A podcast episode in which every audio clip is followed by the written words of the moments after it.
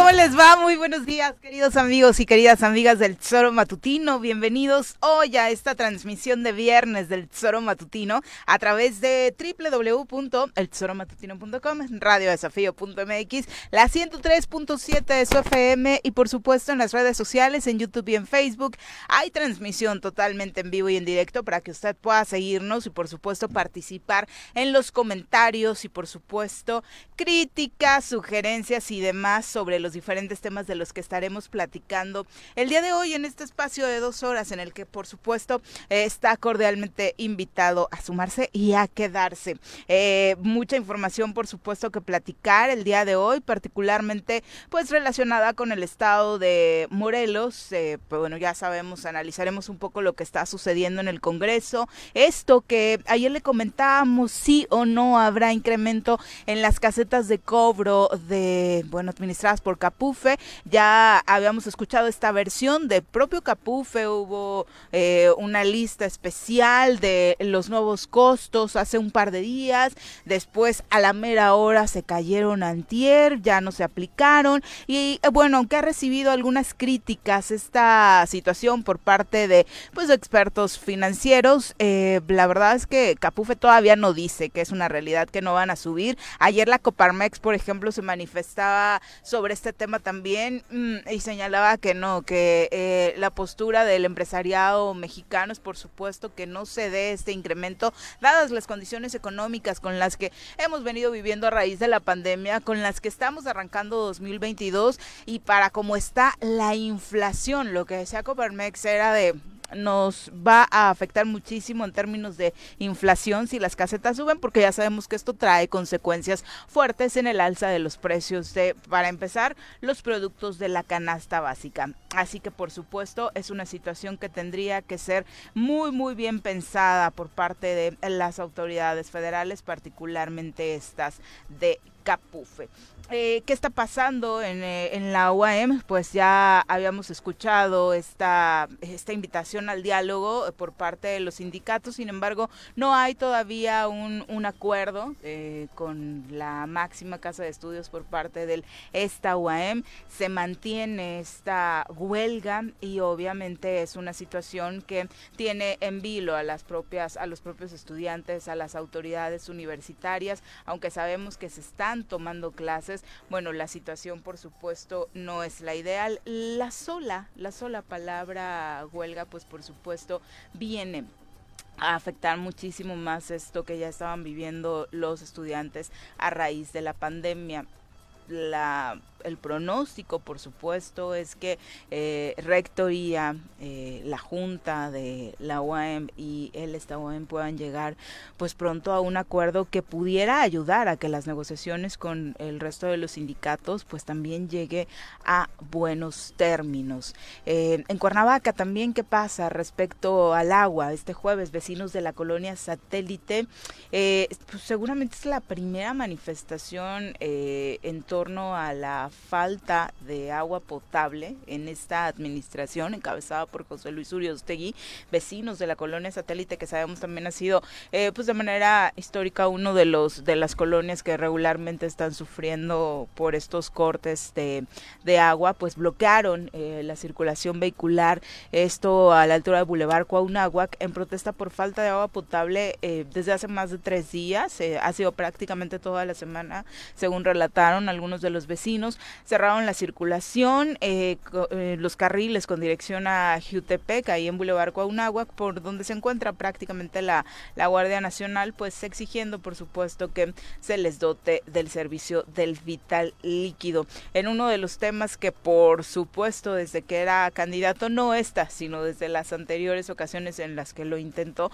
José Luis Uriostegui, actual alcalde de Cuernavaca, pues sabía perfectamente eh, que era uno de los grandes temas a solucionar esta deuda con la Comisión Federal de Electricidad y por supuesto eh, pues, la mejora en los servicios que el propio sistema de agua potable y alcantarillado de Cuernavaca dota a los eh, pues, ciudadanos de, de, la ciudad que bueno tratan por supuesto la mayoría de estar puntuales con sus pagos de recibir sin duda alguna eh, pues todos los beneficios que conlleva el realizar el pago de este impuesto pero bueno ya sabemos que la situación ha sido complicada para eh, diferentes colonias de Cuernavaca en los últimos en los últimos años. Ojalá que esta administración se puedan sentar al menos las bases. En tres años la verdad es que es bien complicado solucionar un problema tan añejo y tan complicado como este del agua. Sin embargo, eh, se pueden dar pasos importantes para avanzar en, en, la relación con la Comisión Federal de Electricidad en el tema de los pagos y por supuesto disminuirlos y además pues empezar por ahí a mejorar la infraestructura del ZAPAC que bueno son, son temas por supuesto que no, no cuestan dos pesos y no necesitan una inversión mínima sino todo lo contrario. Eh, hoy estaremos pendientes de lo que suceda, como siempre, en la mañanera. Ayer, eh, en plena rueda de prensa matutina de Andrés Manuel López Obrador, algunos periodistas asistentes se negaron a hacerle preguntas de nueva cuenta al mandatario eh, como una forma de protestar que ya ha sido constante esta semana.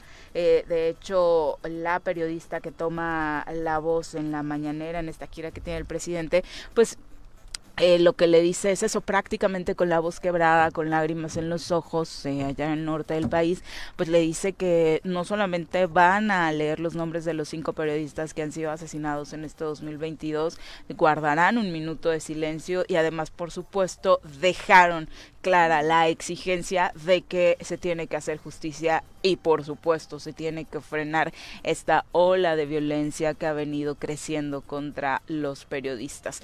Eh, es, un asunto por supuesto que también tiene sus complicaciones particularmente en Tijuana donde desafortunadamente ha sido eh, la estadística más cruel en este 2022 de la de por sí complicada situación que viven los comunicadores. Mi querido Pepe Montes, ¿cómo te va? Muy buenos días. Perdón, Viri, bien, gracias. Eh, corriendo, pero llegando. Muy bien, muchas gracias muy, por acompañarnos. lo de ayer, este, en la conmovedor, muy, muy conmovedor, por supuesto. Sí, porque ahí, ahí no puedes decir, porque de pronto algunas personas, ¿no? Este, han desestimado estas, este, manifestaciones que han realizado periodistas, comunicadores, ¿no?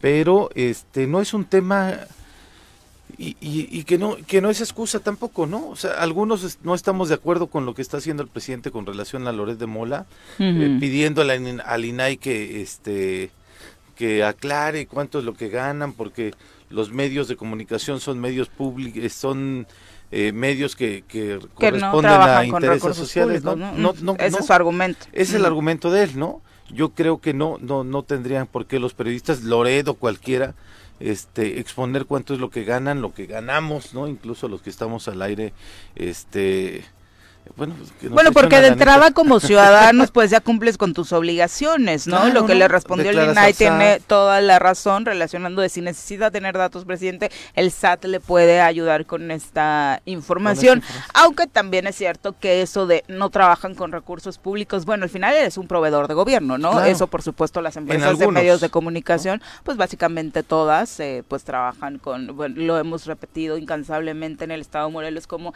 este precisamente el tema de los convenios con gobierno del Estado es una de las principales eh, conflictos, ¿no? Para que la situación no avance en muchas materias, en, el asunto de la libertad de expresión, pues por supuesto. ¿Cuántas empresas de comunicación en Morelos no viven directamente del erario, ¿no? Sí, claro.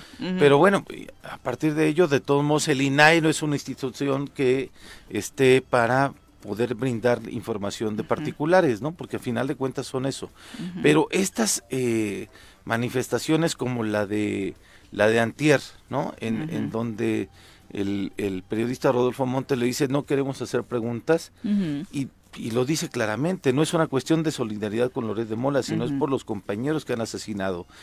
Y escuchas ayer a la compañera este de Tijuana, cuando le dice, ¿sabe qué, presidente? Nos están matando por lo que hacemos, ¿no? Estamos en riesgo por nuestro trabajo. Y después cuando hace el pase de lista, que es increíblemente emotivo, y le escuchas la voz entrecortada. Particularmente cuando menciona a sus dos compañeros locales, ¿no? con Lourdes es cuando ella de manera particular se quiebra más.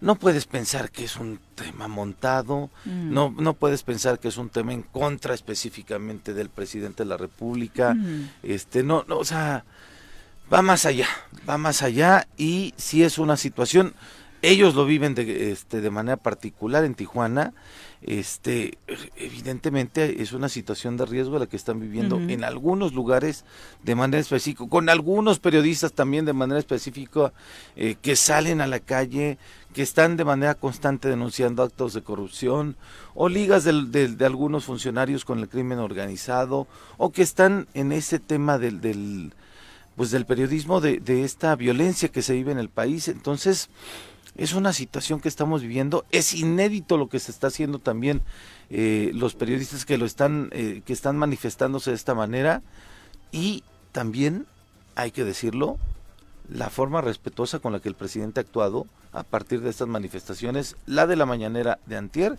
y la de ayer, ha sido también Andrés Manuel muy respetuoso. ¿no? Eh, con relación a lo que han mostrado los, los Sí, periodistas. que de entrada, por supuesto, no se esperaría que fuera de otra forma y tampoco le queda como de, de, de otra, ¿no? Sería Pues sí. muy lamentable que tuviera una reacción agresiva o, o de otro tipo con los compañeros, pero por supuesto, eh, me parece muy, muy importante hablar de lo que hemos estado viviendo este, este sexenio. A mí me parece que me- ni siquiera es un asunto de, eh, de lo que dicen muchos, de, ay, ¿por qué no se lo decían a Peña? ¿Por qué no se lo decían a Felipe? Que por supuesto las cifras sean in- eh, increíblemente fuertes de violencia en todos los sentidos, pues porque no eran buenos interlocutores, porque por supuesto que el miedo te carcomía de solo tenerlos enfrente sabiendo que todo el poder del Estado se te podía venir encima en caso de que se atrevieran siquiera a hacer algo como lo que ahora está sucediendo con Andrés Manuel. Me parece que más allá de, de Andrés Manuel o de la cuarta transformación, lo el paso adelante que estamos dando es muy importante respecto a la democracia y a la libertad de expresión que se permite, hay que decirlo, a partir de este sexenio, con esta posibilidad de si están matando a mis compañeros, puedo ir y pararme frente a Andrés Manuel y exigirle justicia, sin, sin salir eh, seguramente pensando que, que me va a tocar a mí, ¿no? Eh, es, es de verdad, creo que más allá de la violencia que se está viviendo, sí los periodistas van con esa, pues hoy, libertad, ¿no? Y apertura. Eh, son las 7 con 16, ya se integra a esta mesa sorera eh, nuestra colaboradora de esta mañana, Alejandra Flores, a quien recibimos con muchísimo gusto. Hola, Ale, ¿cómo días. te va? Muy buenos gracias días. por la invitación, Viri y Pepe. Un Hola, gusto siempre Ale, estar gracias. aquí con ustedes. Nos trajiste otra cosa, ya, párale mujer. No, los, engorda, que, para los que no escucharon la última participación de Ale, nos trajo uh, por adelantado nuestro postre del Día del Amor y la Amistad hace un par de semanitas. ¡Guau! ¿También lo strudel. Sí. Sí, Un strudel de manzana. manzana. Espero les guste. Sí, la vez anterior fue un pie de... De naranja. De De naranja, naranja, sí, Ajá. un panque de naranja, así que estuvo delicioso. Y Ya, esto producción, pinta buenísimo diario. también. Aunque no, No. aunque no venga yo, los viernes, los viernes está bien. no, pues que nos traiga un, este, una pancita de. Ah, viernes. no sé hacer pancita, pero. Ale. ¿cómo estás? Bien, muchas gracias. Bien contenta por estar aquí. Me dicen, ¿vas de colaborar? Sí. Sí, me encanta. Me encanta la idea. Y qué bueno que nos visitas, y por supuesto, acompañada de este strudel de manzana que ahora probaremos, ¿vale? Eh, y también para aprovechar un poquito, obviamente tú como parte de Morena en Morelos. ¿qué, qué es lo que se está viviendo al interior del partido, particularmente con todo esto que se ha venido dando, la postura oficial que marca el, el delegado en torno a lo que sucede en el Poder Legislativo? Eh, pues mira, yo creo que hay una situación muy complicada, no es nueva, esta situación en contra del grupo parlamentario de Morena. Sin embargo, hoy se recrudece aún más, ¿no? Eh, eh, es un es un congreso que ha sido eh, de inicio muy complicado en esta legislatura, pero yo creo que se está violentando también la situación de, de respetar la decisión de, de uno u otro legislador. Yo creo que es un congreso de 20 diputados, no de 11, no de 8. Y ese ha sido el mayor problema y lo platicábamos la vez pasada, que también la conformación, el número de diputados ha afectado eh, significativamente en la toma de decisiones, en, en el llegar a acuerdos. Eh, por parte de los grupos parlamentarios. Antes, eh, no me dejarán mentir, yo creo que Pepe tiene más experiencia también en ese tema. Os acordará mucho que antes la decisión la tomaban tres personas. El coordinador del grupo parlamentario del PAN, el coordinador del grupo parlamentario del PRI y del PRD, ¿no? Eh, y son los tres, eh, tres personas que tomaban las decisiones informaban a los demás y no pasaba nada. Incluso en la Junta Política y de Gobierno solo entraban los grupos parlamentarios, no entraban las fracciones. Hoy, como tú decías, y también creo que se liga el tema de la mayor apertura, la mayor democracia, hay una Junta Política con todas las fracciones y grupos parlamentarios integrada y eso también complica la situación. ¿Por qué? Porque todos tenemos una forma de pensar diferentes, de percibir las cosas de manera diferente y, muchas veces es el temor a ceder.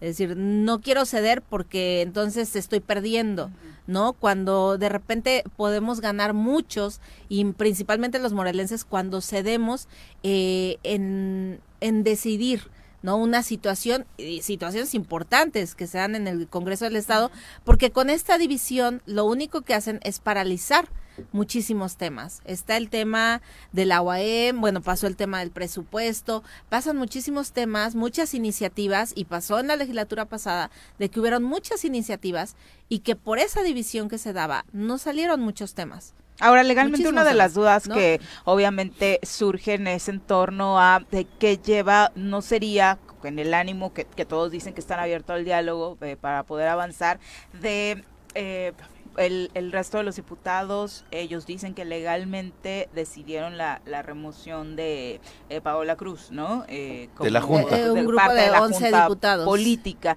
Eh, ¿No sería una buena señal de Morena en ver un nuevo representante a la, a la Junta? Yo creo que es, es entonces quien cede ahí. O sea, nosotros lo quitamos porque quisimos y lo único que piden los integrantes del grupo, así lo he escuchado en los medios de comunicación, es que también, ah, porque no nada más quitan la junta política, quitan a todo el personal de los integrantes de este eh, grupo minoritario, eh, afectando también los derechos vulnerables de los trabajadores, ¿no? Porque los corren a todos, les quitan a todo el personal, les quitan las comisiones. Entonces, bueno, regresenos las comisiones. Digo, eh, antes no se daba esa situación te voy a castigar. A mí, para mí es como un castigo.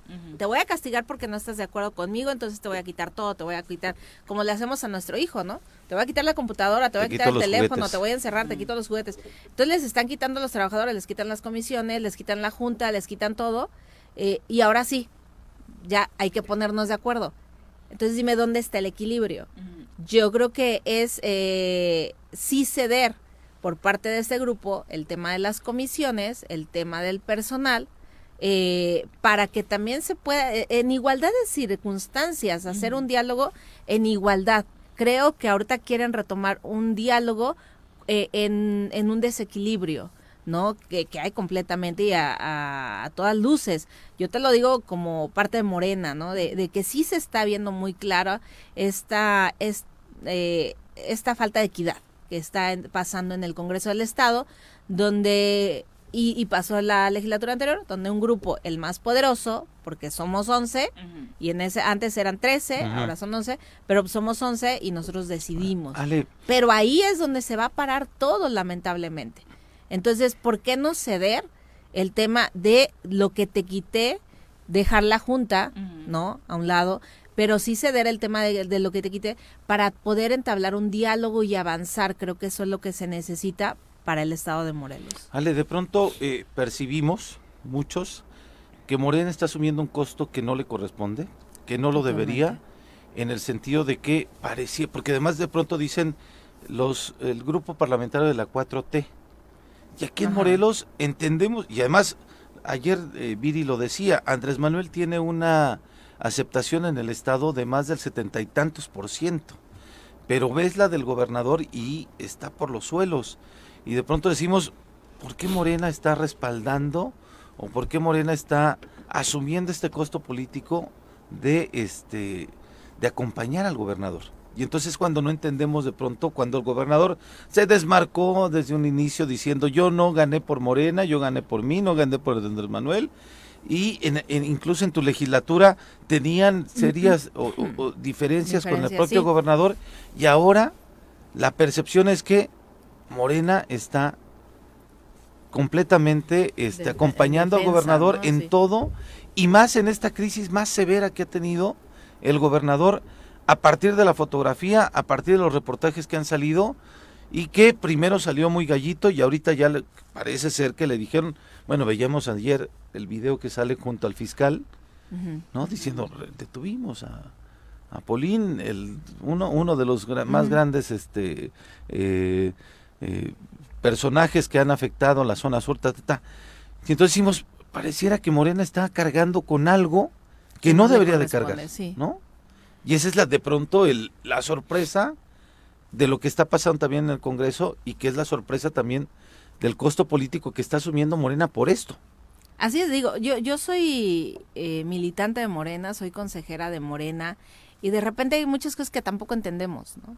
Eh, como diputados en la anterior legislatura, como tú lo dices, sí, sí hubo una cuestión de señalar lo que se estaba haciendo mal. Eh, incluso hubo algunos comentarios, ¿no? En el programa pasado donde decían, ¿y por qué no señalan? Sí, claro, lo señalamos en su momento cuando estuvimos como, como diputados, eh, en señalar lo que no se estaba bien. Y aquí no se, se trata de ser enemigo de absolutamente nadie, ni de estar en contra de nadie, sino de ver cómo podemos ayudarnos para sacar adelante el Estado. El problema es que eso lo entiendes tú, pero hay muchos que sí están viendo enemigos. Y, hay muchos que se cierran, que se cierran y no se dejan tampoco ayudar propio o trabajar ¿eh? en equipo. Sí, del propio gobierno. O, sea, que se cierran para no poder trabajar en equipo, ¿no? Eh, entonces, eh, sí, de repente es complicado entender por qué tenemos que, que cargar. Eh, lo decía la vez pasada y repito, en Morelos no está, no existe la 4T. En Morelos se está trabajando muy fuerte por la base, por los militantes, por los de abajo, para que se lleve a cabo la 4T en Morelos. La 4T está a nivel nacional. Está con Andrés Manuel, está con toda la, línea federal, eh, la línea que da Andrés Manuel, esta apertura, como tú lo decías, esta eh, de escuchar a todos, de hablar a todos, de ser totalmente transparente. Yo creo que México no estaba tan acostumbrado o no estaba acostumbrado a un y en muchos lugares no no pasaría le lo acabas de decir. yo no me imagino a un periodista que no coincida con el gobernador plantándosele y diciéndole lo que le han dicho al menos esta semana a López Obrador. Así es porque sabes que se te viene la fuerza del la fuerza Estado, del Estado terrible entonces eso se está dando a nivel nacional esta apertura esta democracia pero no se está dando a nivel estatal. Yo creo que falta eso el, el retomar esa o el seguir ese ejemplo esa línea de apertura de, entender que si las cosas están mal, pues también hay que hacer las cosas diferentes si queremos resultados diferentes. No podemos esperar resultados diferentes si estamos haciendo las cosas iguales o, peor, ¿no? Y en este caso yo creo que sí se tiene que cambiar. Eh, muchas cosas eh, y tú lo decías, no es un gobierno de Morena porque yo no veo a ningún integrante de Morena en el gobierno del Estado. ¿no? Eh, y a mí me encantaría ver a muchos eh, gente que ha estado en la lucha, que ha estado en el partido desde un inicio, eh, verlos en algún cargo en el gobierno del estado, porque sé que mucha de esa gente quiere a su estado, conoce a su estado y trabajaría por su estado. Y está más preparada que muchos. Y yo creo que es, mucha de esta gente ayudaría también a sacar adelante este tema y no significa estar en contra del gobierno, sino de ver cómo nos ayudamos, cómo te ayudo para salir adelante, ¿no? Y yo creo que hay mucha gente dispuesta a eso en el Estado. Y no es una cuestión de chamba. No, no, no, no, por supuesto que no. no. es una cuestión de chamba, es una cuestión, por eso te decía, hay gente eh, muy capaz eh, que puede sacar adelante muchos temas en el, en el estado de Morelos. Y seguramente exitosa en sus áreas y que no está precisamente buscando. Y que haría todo y a lo mejor mucha gente, nada más déjame hacerlo, ni siquiera de chamba, déjame ayudar porque a mí me gusta el tema del campo, el tema del turismo, el tema de esto, y abrir, abrir el tema y, y que realmente fuera gente que ame el Estado y que conozca al Estado. Ojalá. Y que... fuera de morena, por supuesto, porque los morenos, o sea, los morenos son los que hicieron llegar a este gobierno. Pues exactamente. es la falta de entendimiento que existe ahí. Son las 7.28, tenemos nuestra primera pausa lista, regresamos con más. El amor está en el aire y el choro matutino 7 con 32 de la mañana. La buena noticia de este viernes, cerremos bien la semana. Movimiento Ciudadano entró en razón y le ha quitado la candidatura a Roberto Palazuelos, que todavía no la tenía, pero Roberto Palazuelos no será el candidato a la gubernatura de Quintana Roo por Movimiento Ciudadano. Eh, todavía, obviamente, no hay este, un titular de la candidatura, pero se habla del senador José Luis Pech, hasta ahora de Morena, eh, que pues sería mm. el candidato de Movimiento Ciudadano por los acercamientos recientes que han tenido, de acuerdo con fuentes vinculadas a ambos partidos. Esa es la portada hoy de, reforma, que dice que eh, la dirigencia, bueno, integrantes de la dirigencia lo han y es que ha sido un debate muy grande que aventó Pati Mercado, ¿no? Y la otra diputada, Marta, diputada, ya, no, ya no va, pero que es una de las mujeres este también como un que tiene una gran referencia como activista feminista.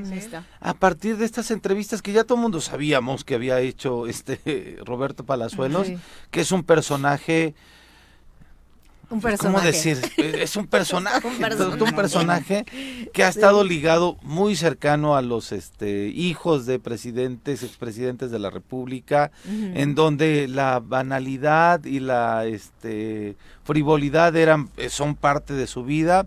En alguna entrevista con Loret de Mola decía, es el personaje, Roberto Palazuelos, el personaje, no soy así, yo soy muy sensible, soy muy comprometido, pero también supimos de esta serie que sacaron en Netflix de él como ese personaje que que pues su, vida es eso. Pero aparte no, es un asunto menor, tomando los dichos que él mismo ha compartido, es un asesino. Sí. Es una lo que él ha dicho. fuerte, ¿no? Lo que él ha dicho. Sí, claro. Lo que él ha dicho. Porque no, no hay ninguna vinculación, o sea, no hay nada, ¿no? Legalmente. Aunque hay muchísimos datos, incluso desde aquel entonces, que confirmarían Pero no se hizo nada. que él compartió, no, pasó nada. Leíamos aquí el, el, reportaje, bueno, de aquella vez cuando dice que mata al gordo, porque además así dice, matamos al gordo, perdón que me ría, pero así lo dice el tipo, ¿no? Tan burdo como lo dice. Exactamente, ¿no? Y entonces, este, yo sabía, eh, por eso preguntaba yo ahorita, neta ya no es candidato, pero bueno, nunca, no, no lo ha sido, era precandidato. Yo sabía que, gracias John, que este, el, el, está convocado el Consejo de Morena a nivel nacional a mañana, para poder discutir la candidatura o no de, este personaje. Todo indica que no todo indica que no lo va a hacer. Este, si se da este consejo el día de mañana, pues seguramente este grupo de mujeres de Movimiento Ciudadano va a empujar muchísimo para que no para que no lo sea, incluso ¿en todavía qué momento no hubo tan grande esta apertura de los partidos políticos para incluir como candidatos a, a personajes? a, famosos. A famosos artistas. Digo, ya se había dado. Sí, Silvia Pinal fue. Carmen Salinas, María Rojo, ¿no? Pero María Rojo fue por votos, ¿eh? Ah, sí, claro. O sea, pero a famosos representando a algún partido político. María Rojo fue candidata, fue del, de, primero senador. Del PRD, sí. ¿no? Bueno, Irma Serrano, que, del PRD también. Pero me parece que Irma sí fue este pluri.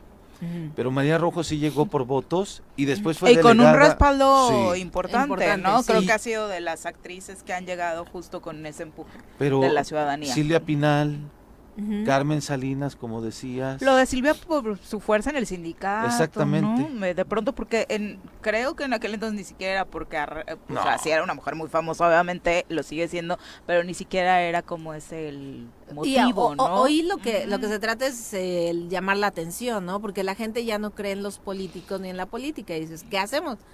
Y engañarnos con que ah, soy ciudadano, ¿no? Pero, pero ahí, ahí, ¿hasta dónde es la culpa también de los partidos, pero hasta dónde también es la de culpa nosotros, de los ciudadanos? por supuesto. ¿No? Por Sin duda. Porque ¿quiénes votamos? Bueno, lo de Morelos, que empezó como un chiste, ¿no? De, ay, me eh, caen mal Mari Meseguer, ja, ja, ja, voto por Cuau y mira cómo vamos, ¿no? y, también la, y después la situación tan burda de que el gobernador Graco pusiera a su hijo ¿no? Sí, Como candidato, que también ahí cuando ah, dice la gente. muchos factores, ¿no? Sí, pero lo de la alcaldía sí fue un chiste. O sea, mucha gente incluso lo cuenta. En aquel entonces, pues no creí que iba a ganar. No, y por nadie. Eso lo voté, nadie, ¿no? Sí, claro. Bueno, son las 7 con 36. Vamos a saludar con muchísimo gusto a nuestro querido Maro Campo a través de la línea telefónica que nos tiene datos desafortunados, por supuesto, sobre la inseguridad ya en voz de Coparmex, que por supuesto alza la mano y se queja por este tema. Omar, ¿cómo te va? Muy buenos días. Hola Viri, Pepe, Alejandra, ¿cómo están? Muy buen día. En Morelos, una de cada dos empresas han sido afectadas por la delincuencia. Así lo dio a conocer el nuevo líder estatal de la Coparmet, la Confederación Patronal de la República Mexicana, Víctor Manuel Mendoza Moreno. Los tipos de negocios con mayores afectaciones son las pymes, las pequeñas y medianas empresas, y las más afectadas son las de la zona metropolitana de Cuernavaca y también en la zona de Jojutla. El, delito que más padecen las empresas son las extorsiones, el llamado cobro de derecho de piso de parte de la delincuencia organizada. Pero escuchemos al líder del sindicato patronal en la entidad, Víctor Manuel Mendoza. más o menos igual. Lo que pasa es que como Morelos es pequeño, pues se nota más Pero, si no estamos bien en seguridad, pero insisto, no solo es seguridad, son 10 puntos en los que tenemos que trabajar para crear las condiciones de, este, para que ¿Qué tipo de empresas son las afectadas? ¿Perdón? ¿Qué tipo de empresas son las que han sufrido? Las que han sufrido. ¿Las afectadas? Como, dice nuestro presidente, una de cada, cada dos empresas estamos este, Adelante, Omar. Víctor Manuel Mendoza Moreno tomó las riendas eh, del Consejo Directivo Estatal de Coparmet, asistió a esta ceremonia de la, la, que denominan toma de compromiso el líder nacional del sindicato patronal, José Medina Mora y Casa. Información. Oye, Omar, ¿Víctor fue parte del gabinete de, de Marco Adamé? Mencionaba él que ya había estado en gobierno. Sinceramente yo no, no recuerdo sí, de Sí, creo que fue oficial mayor. Sí, sí, sí, es lo, es lo que refirió que él ya había estado en gobierno del estado, pero no dijo en qué administración. Sería el segundo, ¿no? Porque Esponda que se va también formó parte. Ah. Bueno, es parte de este de este del perfil, ¿no? que, tiene la y sustituye a Carlos Pérez, un chavo, ¿no? Que había estado, digo, no está tan chaval el Carlos, pero sí un, un, un empresario joven que había estado al frente de, de la Coparmex. Así es, va a estar un año. El nuevo Víctor Manuel Mendoza va a estar un año hasta el 2023. Ya está. Pues eh, eh, gracias, Omar, pero los datos que dan son terribles, ¿no? O sea, el 50% de las empresas han sufrido eh, un tipo de violencia o de asaltos o algo y sí es un dato que da que da escalofrío. Y la extorsión, por supuesto, que es de los que más te, te asusta, sí, sí estuvo. Eh, sí, fue, parte de Marco Dame, ¿no? Sí, sin duda, eh, formó parte del gabinete. Y eh, sí, o sea, el tema de la extorsión aparte... Eh, obviamente todos los delitos te pegan, pero este no solo te arrebatan parte de tu patrimonio ah, y te piden una cuota, ¿no? Porque aparte se vuelve una constante, sino el miedo de saber que tienen datos de tu empresa, que te están vigilando, que aparte tu propia familia está en riesgo, es eh, la verdad lamentable que no se haga algo para pues controlarlo, ¿no? Porque ni siquiera es de los delitos de los que más hablemos. Mm. Hablamos cuando dan el cortinazo, mm. cuando se da el robo de mercancía, pero este como que siempre ha sido de los que se quedan ahí calladitos porque hasta para denunciar, ¿no? El miedo es más fuerte. Y estamos hablando de los datos de la de la zona metropolitana, pero en la zona sur eso es ya un, una situación no sé si incontrolable o no sé qué está pasando, pero eh, platicaba con unos amigos que tengo allá, eh, que ya dicen, oye, ¿a ti cuánto te piden, no? No, pues a mí tanto. Ay, ¿te va bien? No te piden Casi como la renta, ¿no? ¿En serio? Te lo juro. Así es, ¿Es en serio? Dice, sí, a él le cobran menos. A nosotros nos cobran, no, ¿y a ti quién? O sea, es una situación ya que se está normalizando terriblemente en la zona sur, ¿no? Y te lo digo porque conozco gente, eh, amigos que ven allá y que ya lo están, pues, de una otra forma normalizando. ¿Y sabes cuál es la bronca luego, Ale? Que se hacen llegar, digo, algunos este, aprovechan esa situación para, para, para hacer su, su agosto, ¿no? Pero este, de pronto es, este, tienes que pagarme un grupo y después el otro dice, no, no le pagues a aquellos, me tienes que pagar a mí.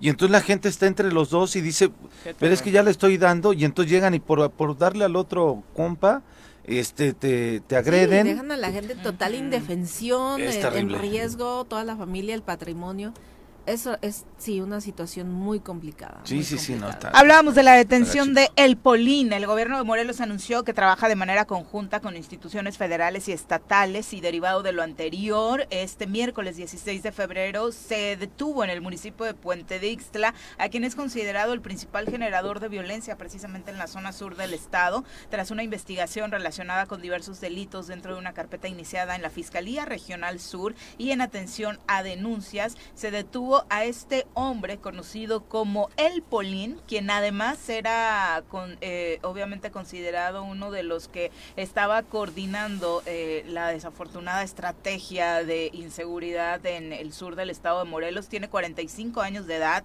su nombre es José Antonio y está identificado como eh, quien encabeza el grupo delictivo denominado Gente Nueva, que además es aliado de otro grupo que está creciendo que son los Cahuira. Se dio la detención eh, de la misma forma de Jesús Mauricio N, de 24 años, así como de un menor de 16 años de edad, que es terrible que siempre que hablemos de detenciones esté al Sí, menos un caray. menor involucrado. Personas que han sido puestas a disposición por delitos contra la salud en su modalidad de narcomenudeo y violación a la ley de armas de arma de fuego. Y este cuate Mauricio vinculado ¿no? con algunos secuestros de la zona de, Sí, de allá, sí, sí, ¿no? Entonces, secuestros, trasiego de drogas, eh, estuvieron detenidos obviamente con, con armas eh, cortas, cartuchos útiles de distintos calibres, un vehículo compacto con placas de circulación del Estado de México, una motocicleta itálica y bueno, por supuesto, ya había eh, varias denuncias ciudadanas que eh, pues pueden redondear precisamente que estos hombres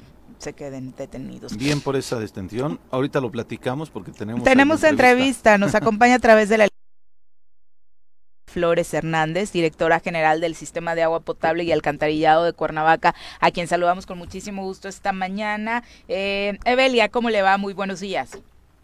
Muy bien, muchas gracias.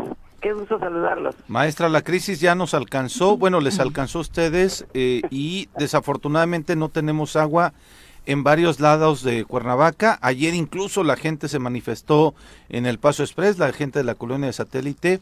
¿Qué decirles? ¿Cómo estamos? ¿Cuál es la situación? Y este, ¿y no nos tenemos que bañar o qué onda?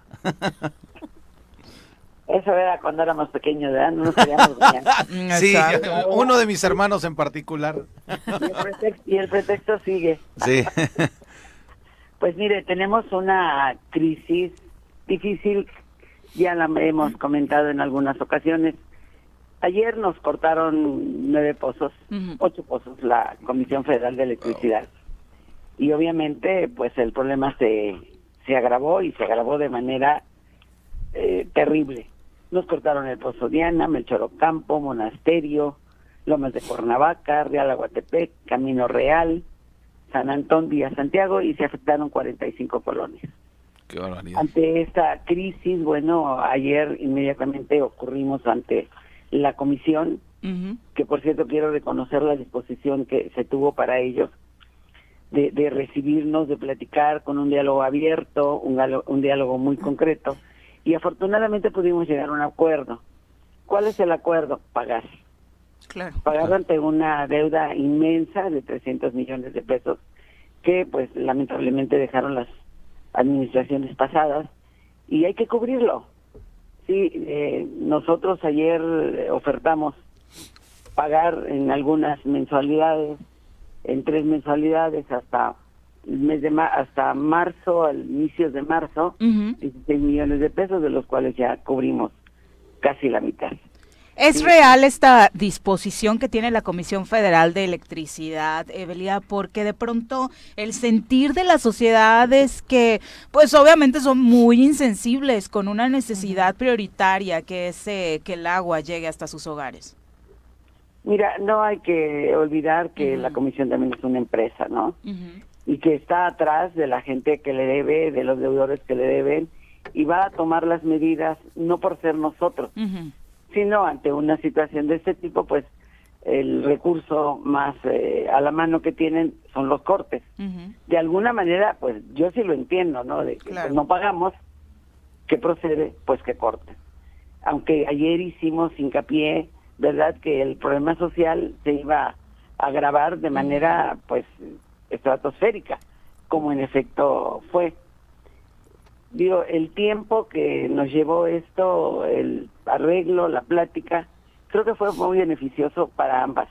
Para ambas partes clarificamos muchas cosas, eh, establecimos un convenio que nos permite a nosotros volver a distribuir el, líquido, tener un sistema mucho mejor, aunque estamos, este es un problema, uno de tantos. Sí, claro. Porque estamos ante una crisis terrible en el ZAPAC y ustedes lo conocen. Sin lugar a dudas, ¿este convenio cómo queda? Eh, ¿Llegaron a qué acuerdo? Porque eh, se dio a conocer públicamente que esta administración no había estado eh, pagando la mensualidad, por decirlo de alguna u otra forma, de este 2022. ¿Es así? No, no, no. Estamos pagando quizá no en la cantidad que se requiere. No completo. Ajá, porque, el alcalde... ¿Mande? El, alcalde había declarado eso, que no iban eh, pues al corriente, no, a pagar. Sí, sí. estamos este, bien. Le digo, en este mes pagamos 7 millones. Vamos a tener que pagar en febrero, en lo que va de febrero y el marzo, los primeros días de marzo, casi 11 millones. Entonces estamos muy apretados. Y yo creo que en la medida que nosotros estemos cumpliendo de esa manera con este, la comisión, no volveremos a tener un problema de esta naturaleza. Y nosotros estamos muy comprometidos. ¿eh? Ah, ah, no sé cómo le vamos a hacer, bueno, sí sé, pero no, no, no vamos a tener que restringir de alguna manera otro tipo de gastos que son importantísimos también para la operatividad del sistema. Claro. Hola, buenos días. Le saluda Alejandra Flores. ¿Cómo está? ¿Cómo le va? Eh, Buenos días. Eh, una pregunta. Eh, entiendo que la crisis ha sido ya de muchas administraciones, pero ¿qué se está haciendo para atacar el, el tema fondo? ¿Por qué? Porque la gente, bueno, lo que señala siempre la administración es que la gente no paga, hay muchos morosos, pero hay un análisis de cuáles son las colonias que, que menos pagan el agua, que más atrasos hay o, o que no hay tomas de agua, porque sé que hay mucha gente que quiere tener agua y el sacar una toma es muy complicado de repente, ¿no? Y, y eso, o sea, darle una toma a un domicilio son también, eh, entiendo que yo, que son ingresos para, para Zapac. ¿Qué se está haciendo? ¿Qué análisis se está haciendo también para solucionar este tema en esa situación? De, para que la gente pueda pagar, qué facilidades se están dando, eh, o, qué apoyos se están dando a determinada colonia, no sé, eh, qué estrategias se están haciendo para hacer una pues una solución de fondo, ¿no? Porque ahorita es es cómo eh, poder salir del tema y eso es lo que ha hecho también desde la administración anterior de cómo salir cómo ir saliendo del tema mes con mes cómo ir saliendo, pero qué se está haciendo una estrategia o cómo se está o si se está planeando una estrategia de fondo para realmente tratar de darle solución a esta situación tan grave que estamos viendo desde hace muchos años en Cuernavaca. Mira, yo creo que para dar una solución va a tener que pasar mucho tiempo y quiero ser muy honesta en este en ese sentido. Nosotros tenemos apenas 45 días y estamos efectivamente haciendo un análisis de todo porque debe ser integral. El sistema, como ustedes saben, es un organismo descentralizado que no recibe recursos de otro tipo más que la captación que se haga a través de los pagos de los usuarios. La cartera vencida es de 300 millones de pesos. Son 300 millones lo que le deben a Zapac los usuarios. Hay muchas tomas clandestinas, no tenemos vehículos para hacer un trabajo de campo eh, de veras este, exhaustivo que nos dé un resultado donde podamos nosotros tomar determinaciones ya un poquito más severas. Sí, ahorita en enero se lanzó una campaña donde hay 100% de recargos, eh, no se van a cobrar eh, multas, de gastos de ejecución tampoco. Lo importante es que la gente se acerque y pague. Sí, nosotros estamos dando facilidad con algunos convenios, pero si tenemos que apretar un poquito, la invitación sería esa invitar a la ciudadanía a que pague sobre todo los grandes deudores, porque hay deudores de veras eh, empresarios que no pagan. Ay, qué bueno que lo dice, Belia, porque de pronto le, exigimos al ciudadano de a pie que debe, no sé, 300, 500, mil pesos y, luego hay cantidades millonarias de gente que sale y dice que ama Cuernavaca y que va a luchar por rescatarla y ni el agua paga. Aunque quieren ser candidatos. Voy, a, voy a repetir lo que hay empresarios que no han pagado al Zapac. Eso lo voy a repetir yo. Pues es, que es verdad. Que digan hombres, que digan hombres. sí, es vergonzoso. Es, verdad, mira. Sí. Hay un, hay un problema que no, yo en lo personal he detectado y creo que no soy la única. Muchas eh, propiedades bonitas, grandes, las han ocupado como lugares de eventos. Y son rentadas y tienen todavía, están calificadas como casa habitación.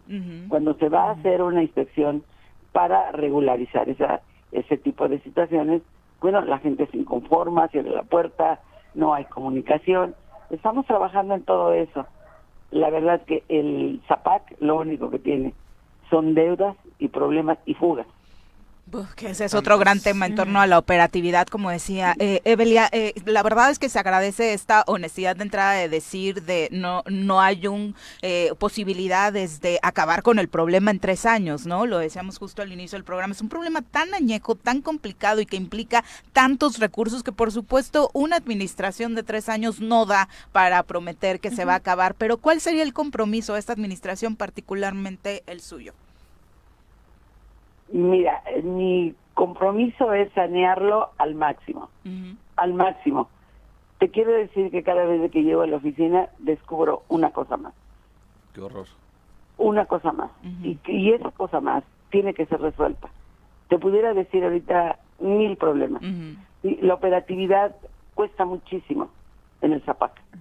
Un equipo viejo, un equipo deteriorado, un equipo que se taponea constantemente, porque no tenemos conciencia y ahí los voy a involucrar a todos, yo me involucro. No tenemos cuidado al barrer las calles, todo se va a las alcantarillas. ¿En qué repercute? En que esas se tapan, los drenajes se tapan, hay que destaparlos, no tenemos equipo para trabajar, los pobres, eh, las gentes que están trabajando con nosotros en esas áreas, sin guantes, sin equipos de protección. Mira, podría decirte que mis proyectos son todo lo que estoy comentando solucionarlo. Yo le voy a echar todos los kilos, todas las ganas y tengo confianza en que vamos a salir adelante. Pues yo creo que podríamos regresar a como era antes, ¿no? Hacer campañas de concientización. Ya no se hacen, creo. Ya no hay campañas de concientización. como sí. ciudadanos. Eh, eh, solamente en época de lluvias. Entonces, yo creo que podríamos o podría el ayuntamiento retomar eso, el hacer campañas de concientización con la gente en el cuidado del agua, eh, en el tema de, pues también del tema de la basura que señalas, que también es muy delicado, pero que muchos somos partes, ¿no? Yo la verdad es que sí trato de siempre de tener ahí mi basura en la camioneta y siempre está bien sucia, pero sí, y a mí me da mucho coraje el ver que alguien avienta su basura por el carro. Y a las alcantarillas. Hoy me dan ganas de alcanzarlos y decirles, ¿no? Pero así como está la situación, mejor me aguanto. la honestidad también, ¿no? Así la honestidad, no se conecten son tomas clandestinas. Dicen el agua es muy cara. ¿Por, qué no hacer, ¿Por qué no hacer una campaña de concientización? ¿Por qué no comenzar por eso?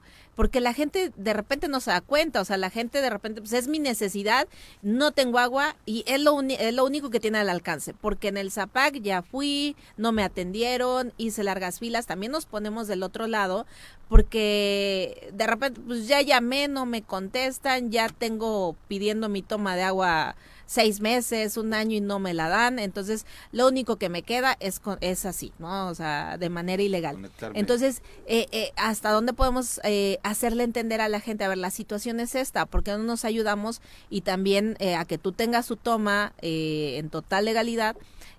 pero que toda la gente entienda el riesgo y por qué de repente pasa también esta situación de que no tenemos agua, porque la verdad es que están pagando mucha gente injustamente dicen por ahí justos por pecadores, mucha gente que sí está pagando el agua, que está a tiempo y esa es la molestia de mucha gente. Dice, yo pago y no tengo agua, ¿no? O... Mira, yo soy, yo soy sensible a ese reclamo, te lo juro. Incluso he dicho, si yo pago y no tengo agua, yo también me formo y hago protesta. A lo mejor no es la forma, pero es la manera de que te escuchen. Y aquí en el Zapac, ahora que estoy del otro lado, no sabes cómo me, lastima y me preocupa no poder satisfacer esa demanda, porque de- mándeme una pipa, pero no hay pipa, el sistema no cuenta con pipas. Ese es Sí había, ¿no? Entonces es un problema que nada más le damos la vuelta, pero no lo solucionamos. ¿Cuándo lo vamos a solucionar? Cuando tengamos todo lo necesario para dar un servicio adecuado. Maestra, ¿cuánto? Ojalá eh, no sé si tengas perfectamente así el dato como te lo voy a, te lo voy a preguntar. ¿Cuánto le cuesta un litro de agua a una a una vivienda? Me declaro ignorante, no lo sé. Pero es que es que yo decía de pronto sí, por esto decía ta- tal vez este el dato así tan exacto no lo- no lo conoces porque evidentemente no lo conocemos nadie, pero es que de pronto gastamos más y lo decía yo este hasta en broma y no en la caguama y no nos da empacho en gastar en la caguama, en la chena, en lo que sea, o, en, o en- o en una, en una, eh, un litro de agua embotellada en la, en la tienda, que lo que nos llega a nuestra casa. Y es en donde de pronto no valoramos esa parte y en donde de pronto dicen, ay, me llegó el agua carísima cuando... Porque no lo conocemos. Exactamente, pero por- porque salimos a la calle y el agua embotellada nos cuesta mucho más cara de lo que nos Así es. cuesta que llegue a la casa eh, con solo abrir la llave. No, y sabes qué otra cosa, la gente piensa o la gente conoce que solamente va a pagar lo que tomamos, el agua potable, pero también tenemos que pagar, el sistema tiene que pagar por el agua que desperdiciamos, por el agua que ya ocupamos, se tiene que ir a las barrancas limpias, la tenemos que tratar para poder este, vaciarla. Pues que, que ese es otro gran tema, por Pues lo que se supuesto. dice es que ¿no? no se paga tan así el como El el, agua, ¿no? saneamiento. Se paga el servicio. Sí. el saneamiento, por supuesto, y aparte estamos acabando con nuestro ecosistema y con el clima in- increíble que tenemos en Cuernavaca. Para redondear, ¿el acuerdo cómo quedó entonces con Comisión Federal de Electricidad? ¿Ya fue reactivada la energía eléctrica en estos pozos? Esto- Ujú. Ese día, ese día espero que estén reactivados ¿Hoy? todos, Ujú. todos, sí, sí, ese fue el acuerdo. Perfecto. Así es que espero que sí estemos ya este, muy bien conectados ahora para empezar a distribuir como se debe. Pues esperamos que así sea, Evelia. Muchas gracias por la comunicación. Y éxito en tu encomienda que es bastante, bastante compleja. Así es. Les agradezco mucho y como siempre estoy a su disposición y que sigan los triunfos para ustedes. Muchas gracias. Gracias. Que les vaya bien. Bye. Hasta Paguen el agua. Sí, ese es el mensaje hoy. ¿no? Son las 7.59, tenemos pausa, volvemos. Abrazo, queridos radioescuchas, especialmente a todos los que nos escriben. Recuerden que también nos pueden marcar, ¿eh? 311-6050 el número en cabina y por supuesto en Twitter, Facebook, Instagram los mensajes para que podamos compartirlo con nuestro auditorio, en YouTube también. Arnaldo Pozas, profe, muchas gracias por acompañarnos. Dice, excelente fin de semana, aprendí mis veladoras para que hoy no tenga interferencia para escucharlos. Ay, profe, no sea así. Ayer tuvimos una ya regañaron a los técnicos. Sí. No. Ni, desde los tres internet que te Easy, Telcel, ninguno ayer funciona, qué horror. Pero luego vienen a revisar y nosotros no. Ajá, Nuestro, sí, sí, sí, no, no, no, ¿cómo crees? Nuestro servicio es perfecto. Leti Gutiérrez, un abrazo, muchas gracias. Saludos hasta Temisco. Silvia Sabino dice buenos días a todo el equipo que hace posible el Zoro Matutino.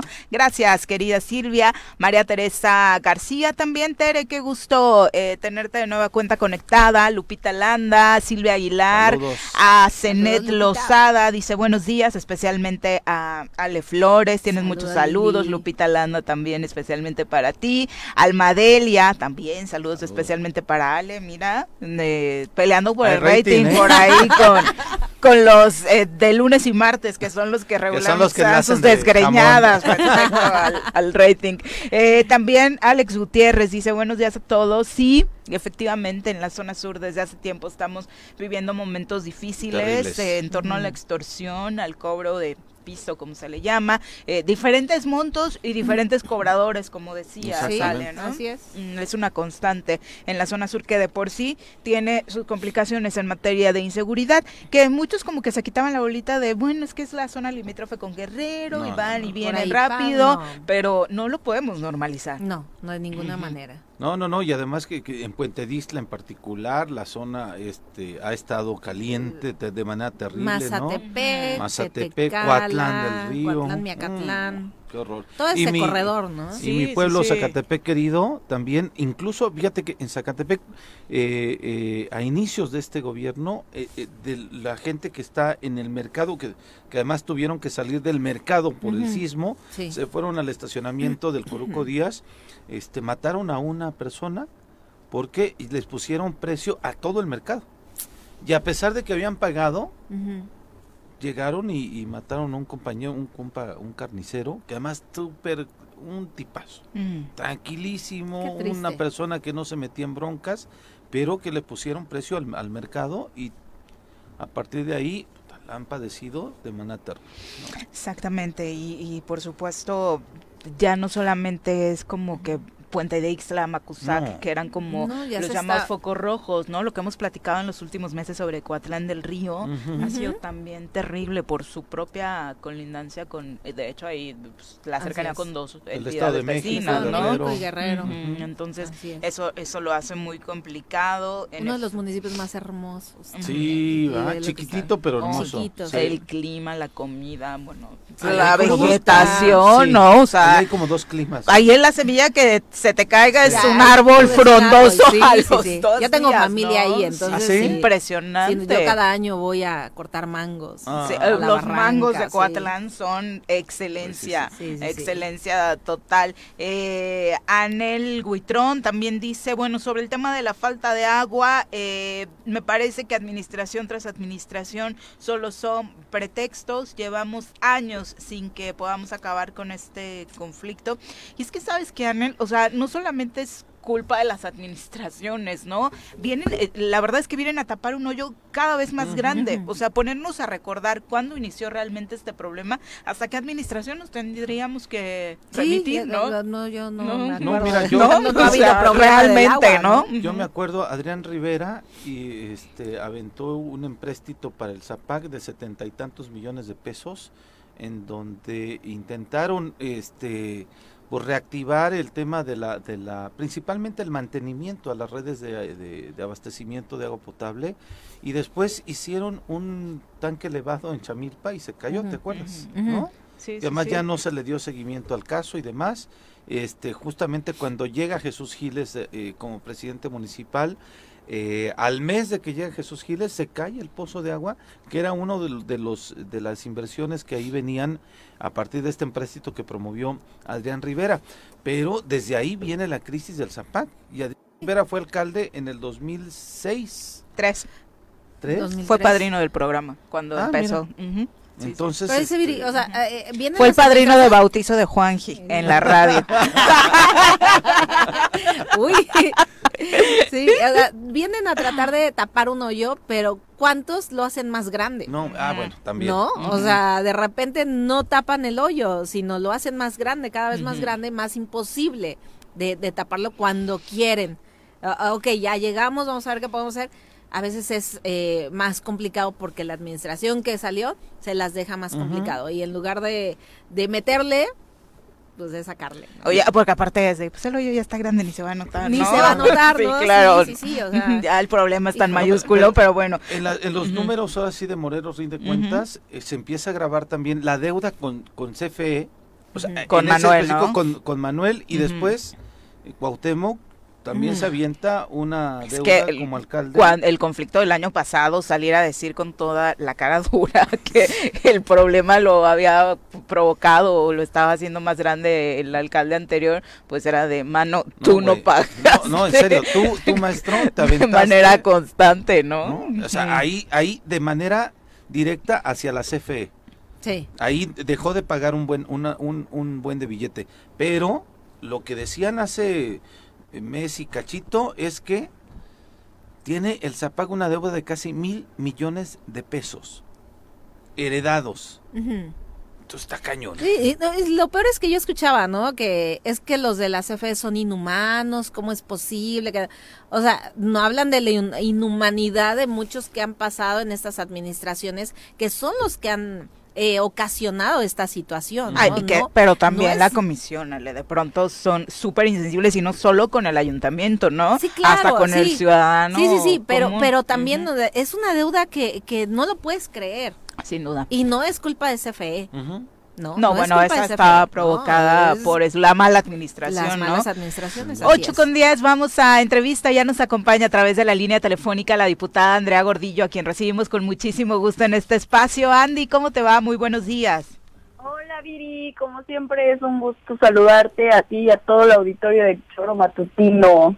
Oye, Buenos An- días a todos. buenos Gracias. días. Eh, platicar ha sido, ha sido una de las voces que se ha alzado en el Congreso desde el inicio de, este, de esta legislatura a favor de la UAM, a favor de aportar recursos para acabar con sus crisis y bueno, con esta crisis histórica. Y bueno, es bien desafortunado que hoy la charla tenga que relacionarse con una huelga que ya estalló en la UAM. Eh, ¿Qué postura tienes en torno a este conflicto?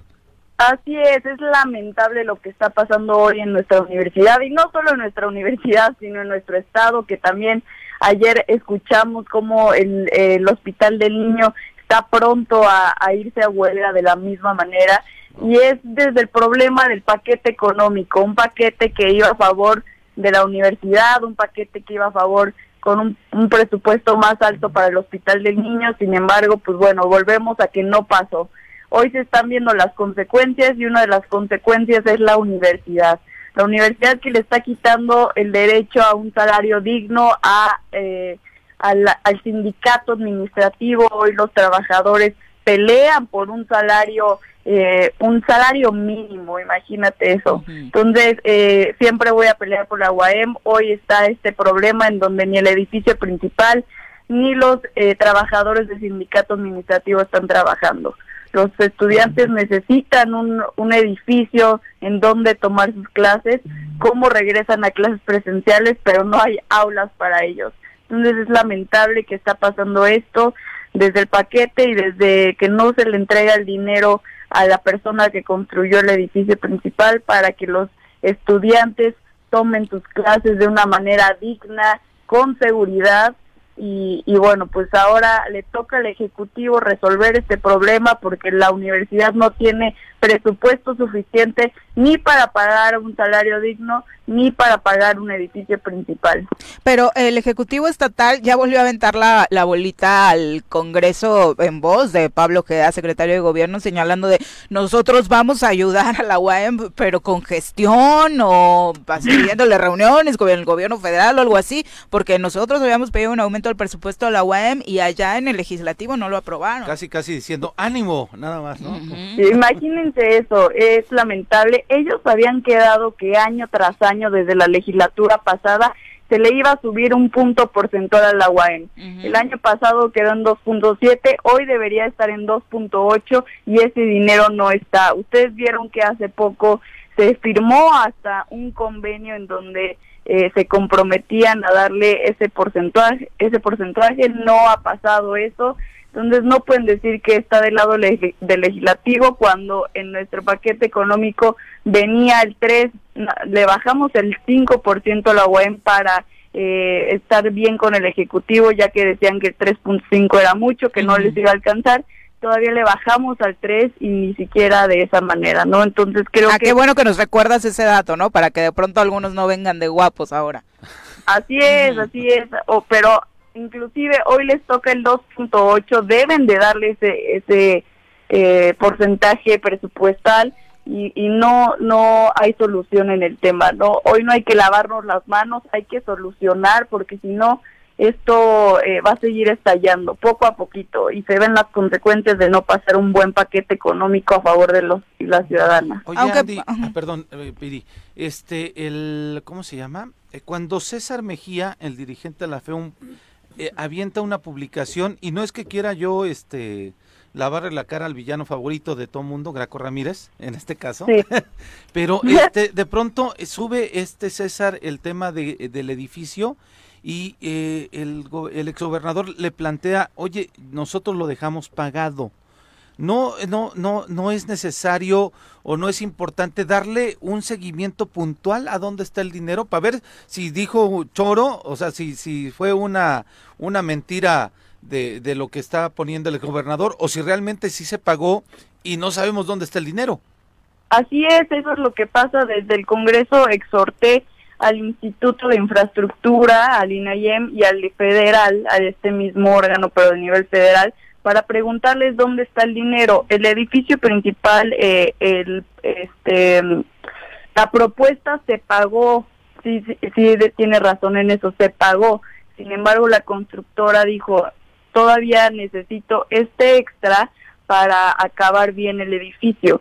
Ahí fue cuando el gobernador dice que el presidente Andrés Manuel López Obrador le dio ese presupuesto extra y le, le aceptó que bajaran ese presupuesto para terminar el edificio principal. Es por eso que hoy estamos como estamos, esperando esa esa propuesta que desde el desde la presidencia eh, fue aceptada, pero hoy dónde está el dinero, eso es donde nos lo preguntamos todos, dónde quedó el dinero a nivel federal, a nivel estatal, dónde está y, y creo que ese es el trabajo del gobernador, preguntarle al presidente si sí se mandó o si no, pues dónde quedó la palabra, ¿no? La, lo difícil acá es pregunta, preguntas tú dónde está el dinero y nosotros preguntamos dónde está el gobernador para preguntarle, ¿no? Porque regularmente no lo vemos en el estado de Morelos, pero bueno, nos daremos a la tarea. Desde el legislativo, ¿qué, se puede hacer, Andy, para realmente eh, ayudar a la UEM? Porque también es cierto que podemos decir, eh, e incluso digo, eh, con todo el derecho los trabajadores ya salieron a las calles y decían, es que con Urquiza tampoco hubo cambio y demás, pero incluso es un asunto que se escapa de las propias manos del rector con toda esta problemática financiera. Así es, totalmente. Eh, no le podemos echar la culpa al rector cuando no tiene el presupuesto eh, ni siquiera digno, ¿no? Como lo hemos dicho muchas veces, la universidad está abajo de la media nacional. No se le está dando un salario digno a la universidad, que son 42 mil estudiantes. No tenemos una universidad a la altura de lo que se merece, siendo una de las 10 mejores a nivel nacional. Sin embargo, desde el legislativo estamos apoyando. Yo me senté con los del sindicato a ver cómo podríamos apoyar, porque de verdad es una eh, situación injusta lo que ellas y ellos viven. No, no tener un salario digno, no tener unos bonos que ellos tenían, no es eh, justo para ellos, ¿no? Y seguir trabajando de la misma manera. Sin embargo, escuché que César les estaba pidiendo, les estaban pidiendo que no se manifestaran para que las y los estudiantes tuvieran sus clases presenciales creo que lo estaban solucionando. Y bueno, aquí es tema económico en donde nosotros ya no podemos eh, meter más mano más que lo que hicimos desde el paquete económico. Sin embargo, es gestionar con el Ejecutivo, ver cómo eh, puede trabajar o ayudar a la universidad y bueno, eh, mediar el tema con el sindicato también y además porque, eh, como bien dices, hay, por parte del sindicato de los académicos están haciendo el esfuerzo para que los estudiantes sigan teniendo clases, virtuales pero también, sí, virtuales, ¿no? Pero también ya pusieron ahí en la mesa eh, la revisión de su, de su salario.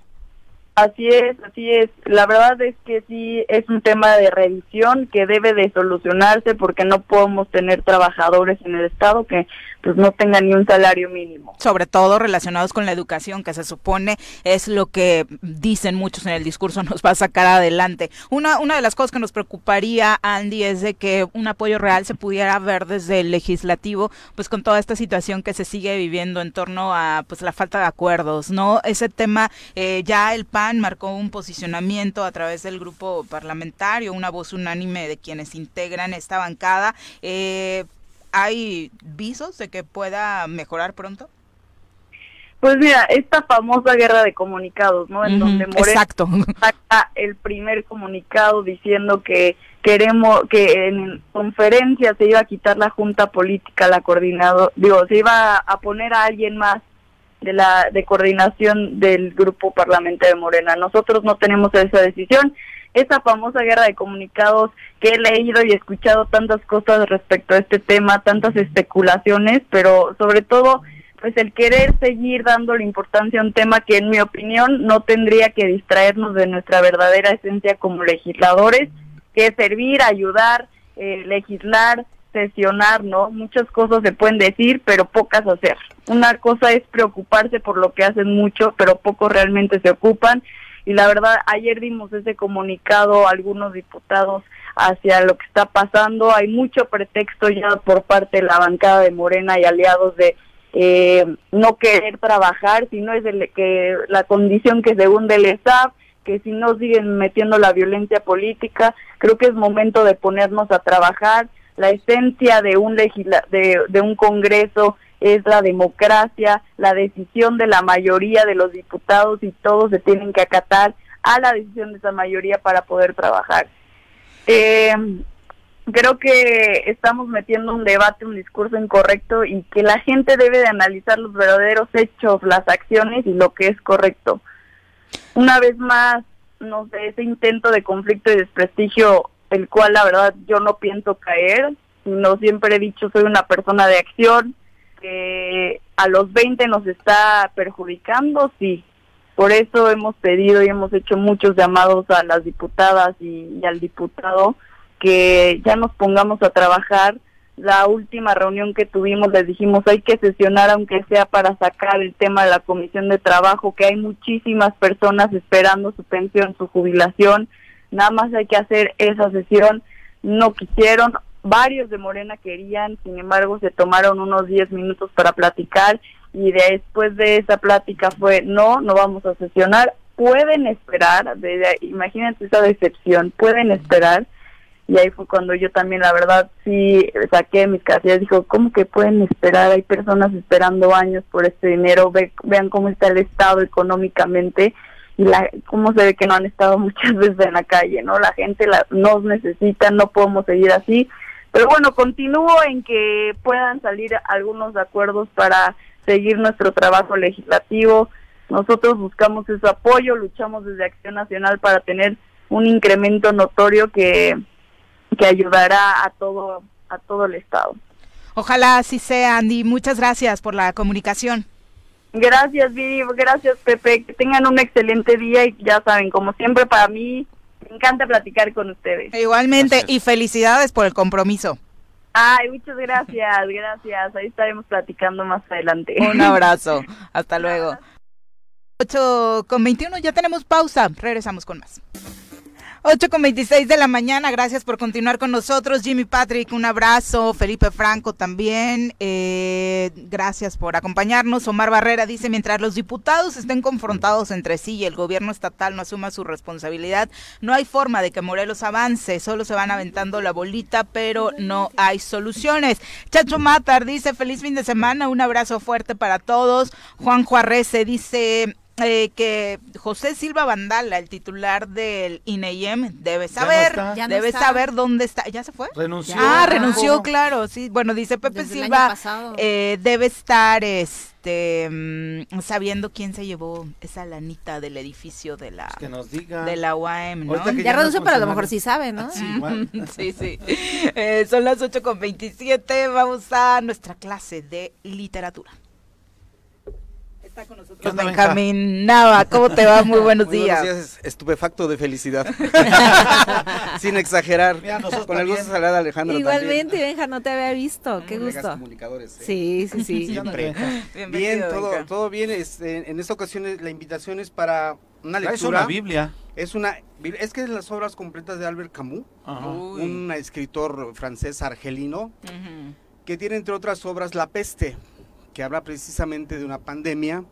Y esta novela es una novela filosófica. Albert Camus es eh, novelista del existencialismo. Hay que recordar que el existencialismo es una este, corriente filosófica fundada por Jean-Paul Sartre en, en Francia en los años 30 y que tomó auge después de la Segunda Guerra Mundial, toda la crisis de valores que, que se vivió en esa época.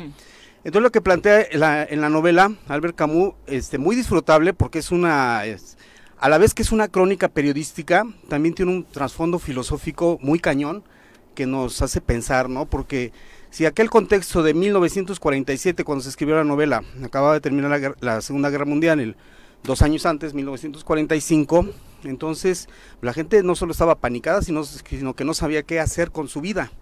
Y es lo que nos está pasando ahora con, con- también con nuestra vida, ¿no? El existencialismo lo que plantea ah, en términos generales Alex es está pensando casar. la, Ah, dile algo. Ya. La Amiga, date cuenta. la, volteo, la volteo a ver. Mirada de extrañeza. ¿Ya lo pensaste? Más de tres veces. No, ¿me ves El- casada? No. No, no, no. Bueno, no, es que eh, precisamente a eso vamos, a las situaciones límite. El existencialismo lo que plantea es lo absurdo de la condición humana, ¿no? Cuando decimos, ¿para qué vivir?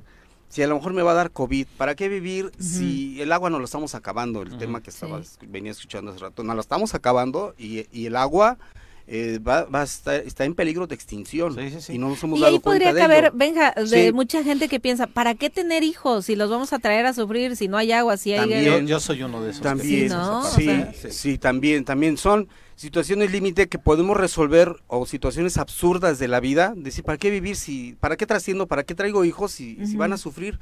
Este, se puede resolver de dos formas, positiva o negativamente. Positiva es decir, ser asertivos y decir, bueno, pues los hijos van a, van a nacer en unas condiciones que yo los tengo que preparar, los tengo que educar para que enfrenten esas condiciones. Por eso ahora los niños son, este, mis hijos, mi nieta, por ejemplo, dicen, son vigilantes del agua, ¿no? Ya, ya nacieron con una, norma, la verdad es que las nuevas Sí, generaciones tienen exacto, mucho sí. mayor conciencia que Sí. nosotros en ese sentido, Entonces, ¿no? si, si nos dejamos abrumar por esta condición fatalista, existencialista de decir, ¿para qué vivir? Entonces, pues, nos vamos a la maña, nos vamos al narco, o sea, resolvemos negativamente nuestra vida. Esta visión de vivo dos días, pero bien, exactamente. Voy a vivir intensamente. Aunque me maten Así, el aunque me año. maten, exacto. Esa es una condición resuelta negativamente de nuestra condición existencial, porque la- el existencialismo dice, el hombre o la mujer son, es, soy yo y mis circunstancias. Es decir, ¿en qué contexto nací? Si nací en un contexto de violencia, pues voy a vivir en la violencia. Pero si me doy cuenta, soy consciente de esa condición y rompo con esas condiciones, con ese determinismo, con esos estereotipos, entonces es ahí donde tiene el valor de, de esta, Y esto nos novela. cuenta esta novela. Sí, lo que nos cuenta Albert Camus en, en- en La Peste es eh, cómo se dio la pandemia de peste, un episodio de pandemia de peste en, Arge- en Orán, una, una este, ciudad del norte de África, porque él era argelino, era de una ciudad de- que se llama Argel, una república de Argel, que era un protectorado francés en aquella época de la Segunda Guerra Mundial, y narra cómo... De donde es Zinedine Zidane. Ahí sí, ahí sí. Sí. me quedé... Reconozco mi ignorancia. Una de las una de las máximas figuras del fútbol francés Sí. que Ah, llega con pero- su familia migrante de Argelia. y- Ah, bueno, Ajá. pues ahí está el, Sí, el sí, sí. contexto. Qué bien que lo contextualizas para que haya público. Sí, yo aprendí de geografía e historia gracias al fútbol. Ah, bueno, yo que- sigo aprendiendo de sí, sí, fútbol. paréntesis, es Sí. que Francia de pronto ha tenido grandes de sus figuras. Todos. A partir de. La última Francia campeona son colonias. africanos. Africanos. ¿no? Sí, Mbappé. Es que vemos el mapa y realmente Francia y, y, este, África, perdón, toda Europa y, y la península ibérica y, y Italia, todo están, el Mediterráneo, son, son vecinos Sí. cercanos. Entonces hay una- Umtiti, una- Mbappé, esta novela apellidos. lleva, Exacto. esta novela refleja esa parte de- también de sí refleja la condición humana en cómo se cómo este llegan a los extremos por un lado eh, negativos insisto perversos pero como también afloran los sentimientos de generosidad y eso es lo que también tenemos que fijarnos en los saldos positivos de la pandemia no nos Sí. ha nos ha hecho reflexionar sobre qué estamos haciendo mal qué venimos haciendo mal qué les vamos a dejar a las próximas generaciones y qué los vamos a detener porque ya tengo 60, 70 años, 80 años. No, no nos podemos detener. El tiempo no, no hay límite para romper le- el, el existencialismo, la condición absurda de la vida. Y para... Fue lo que provocó eh, primero la pandemia, ¿no? Esta reflexión interior cuando estábamos en cuarentena, Sí, ¿no? en el Eh, confinamiento. sí, sí. Exactamente. Orán, en el norte de África, en Argel, es un pueblo aislado del mundo, no solo geográficamente, sino además existencialmente, precisamente por la peste, porque allá fue, aquí fue el COVID, el, el COVID-19, que es un, es un virus de, de- de- Mundial. sí, mundial, ¿no?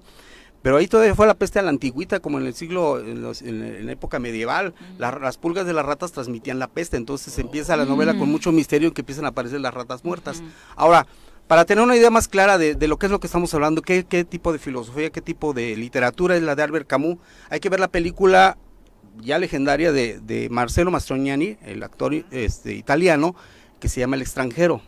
Vemos esa película, podemos buscar en YouTube y nos damos cuenta de qué está hablando el, el existencialismo. Ahora, Albert Camus fue periodista combativo, ya que estamos hablando de, de una circunstancia de violencia extrema contra los periodistas con estos, eh, estos estas protestas que hubo ahí en la mañanera en Tijuana, que los venía escuchando también.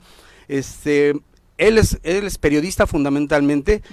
Eh, a los 44 años, en 1957, le dan el premio Nobel, precisamente por su, fíjate, 44 años, de- este, de, un- el más, de los más chavos, eh, premio Nobel de ¿no? literatura, ¿no? Ujú.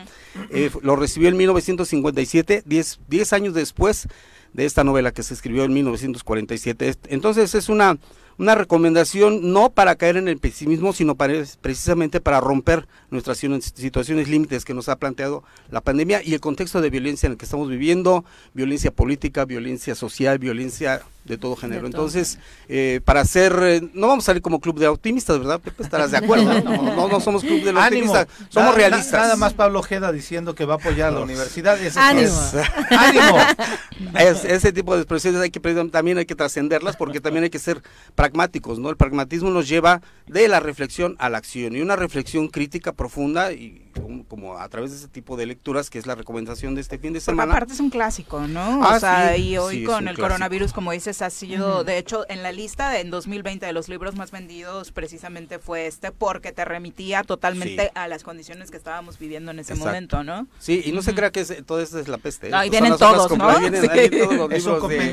Son obras completas, es un libro que compré cuando andaba yo en Los Cabos, pero es una, es una edición muy muy accesible, muy muy y se los va leyendo poco o sea, nos dice que es el positivismo, ya ves. mi brazo. Por eso por eso puedo trascender mi existencialismo, por esas escapadas que me he dado pero trae, por ejemplo, el extranjero, La peste, el mito de Sísifo, que es un ensayo existencialista también, ensayos y teatro. Entonces es una recomendación para que no nos dejemos llevar por el pesimismo. Bien, ¿Sí? Perfecto. Muchas gracias. Gracias, gracias, gracias. Oye, y luego hablamos de este debate que se generó en redes sociales en torno a qué tan positivo es la pregunta con la que cerramos el año, tu sección de cuántos libros te estás proponiendo leer en 2020, de realmente es para farolear nada más todos aquellos que dicen, yo me leí 42 por mes o 3, 4, uno por semana no, ya, creo que quien, aritméticos. creo que quien realmente lee ni siquiera se da la tarea de enumerarlos, ¿no? lo Llevo tantos, ¿no? No, no, porque... Y se nota una persona que lee, no necesita andar diciendo leí 20.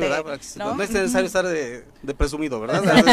sí, son, digamos, dos libros por mes, ¿no? Y ya cuando estoy haciendo otros libros, necesito de consulta, de consulta es, es obligado. claro. claro, ese es otro no, tema. No lo lees completo, por ejemplo, si no lo leí, no estoy leyendo completo, es de consulta para precisamente venir al choro y tener algo que recomendar. Eso. Excelente. gracias, gracias, gracias Muy buenos días. Gracias, eh, Vicky Jarquín, muchas gracias por acompañarnos. Muy buenos días. También para um, Andrea González, desde, dice, ay, qué bonito hablaron de Coatlán, eh, la naturaleza, bueno, es maravillosa, sí, sin lugar a dudas. Y por supuesto, Morelos en general es un lugar maravilloso y paradisiaco y tendríamos, por supuesto, todos los que lo amamos, trabajar por mejorar sus condiciones, no solo en materia de seguridad, sino privilegiando precisamente su naturaleza, como bien lo dices, Andrea. Eh, 8.36 vamos a nuestra sección de cine. Conocido por su extravagante cabellera y su gran participación como el humilde campesino, recibimos a... And the Oscar goes to... Miguel Ángel Mendoza por las mejores recomendaciones cinematográficas en El Zoro Matutino. ¿Cómo te va, Miguel? Muy buenos días. muchísimas gracias. Buen día. Buenos días. Sí, del gym. No, pues hay que. Como varios colaboradores, ¿no?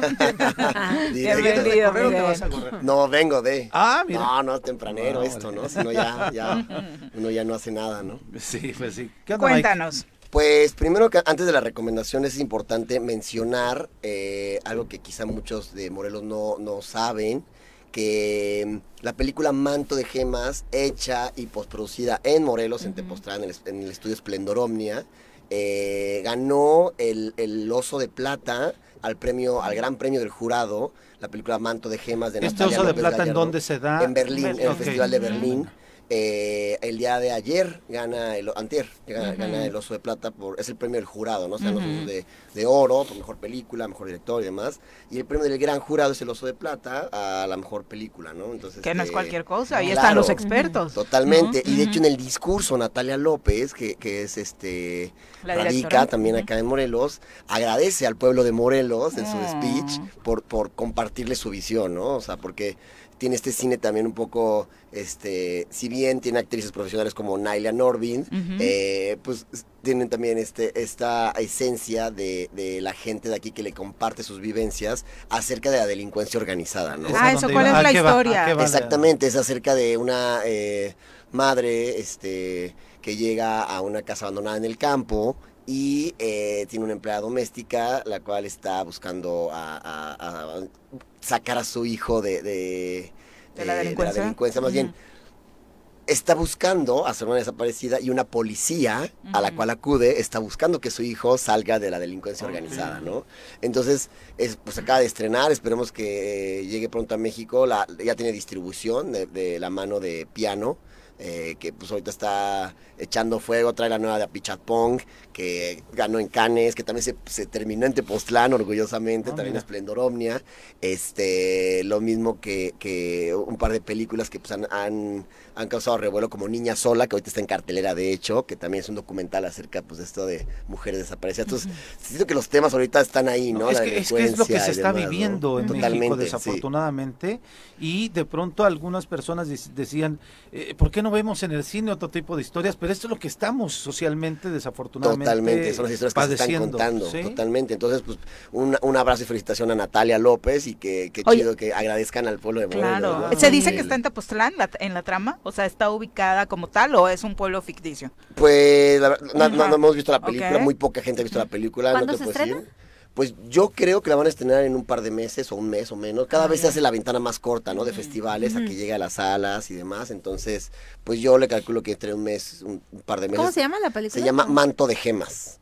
Eh, Estoy viendo algunas fotografías y de verdad es maravilloso. Digo, qué pena que sea por este tema, pero el escenario, la panorámica de Tepoztlán, el cerro Claro. y demás. Bueno, siempre es lindo, ¿no? Ver eh, nuestro territorio dentro Claro, de la claro, pantalla claro. grande. Sí, y bueno, y probablemente todo el equipo de Esplendor Omnia, que recién ganaron el Oscar por Sound of Metal, Ujú. este Carlos, que pues bueno, es orgulloso, bueno, con Sí, otros claro. tres, este, los- el equipo de sonido, pues también participa en este, pero o sea, como que ya cada vez está haciendo, y de verdad es que es importante saberlo y cacarearlo, que en Morelos están haciendo cosas oscareables, que ganan Berlín, que ganan Venecia, que- o sea, ¿sabes? Y de repente no nos damos cuenta. Y en todas las áreas, ¿no? Claro, o sea, ya sí, no en solamente... sí, animación, claro, tenemos a Luis. Felipe Hernández, a Ya, Elisa ya se había perdido un poquito, ¿no? Que Morelos, antes Morelos también era eh, escenario de muchas películas y se había perdido, creo, un poco. Sí, pues mira, la verdad es que sí- que- sigue siendo, eh, pero ya se- se- es una onda que ya se viene un poquito como...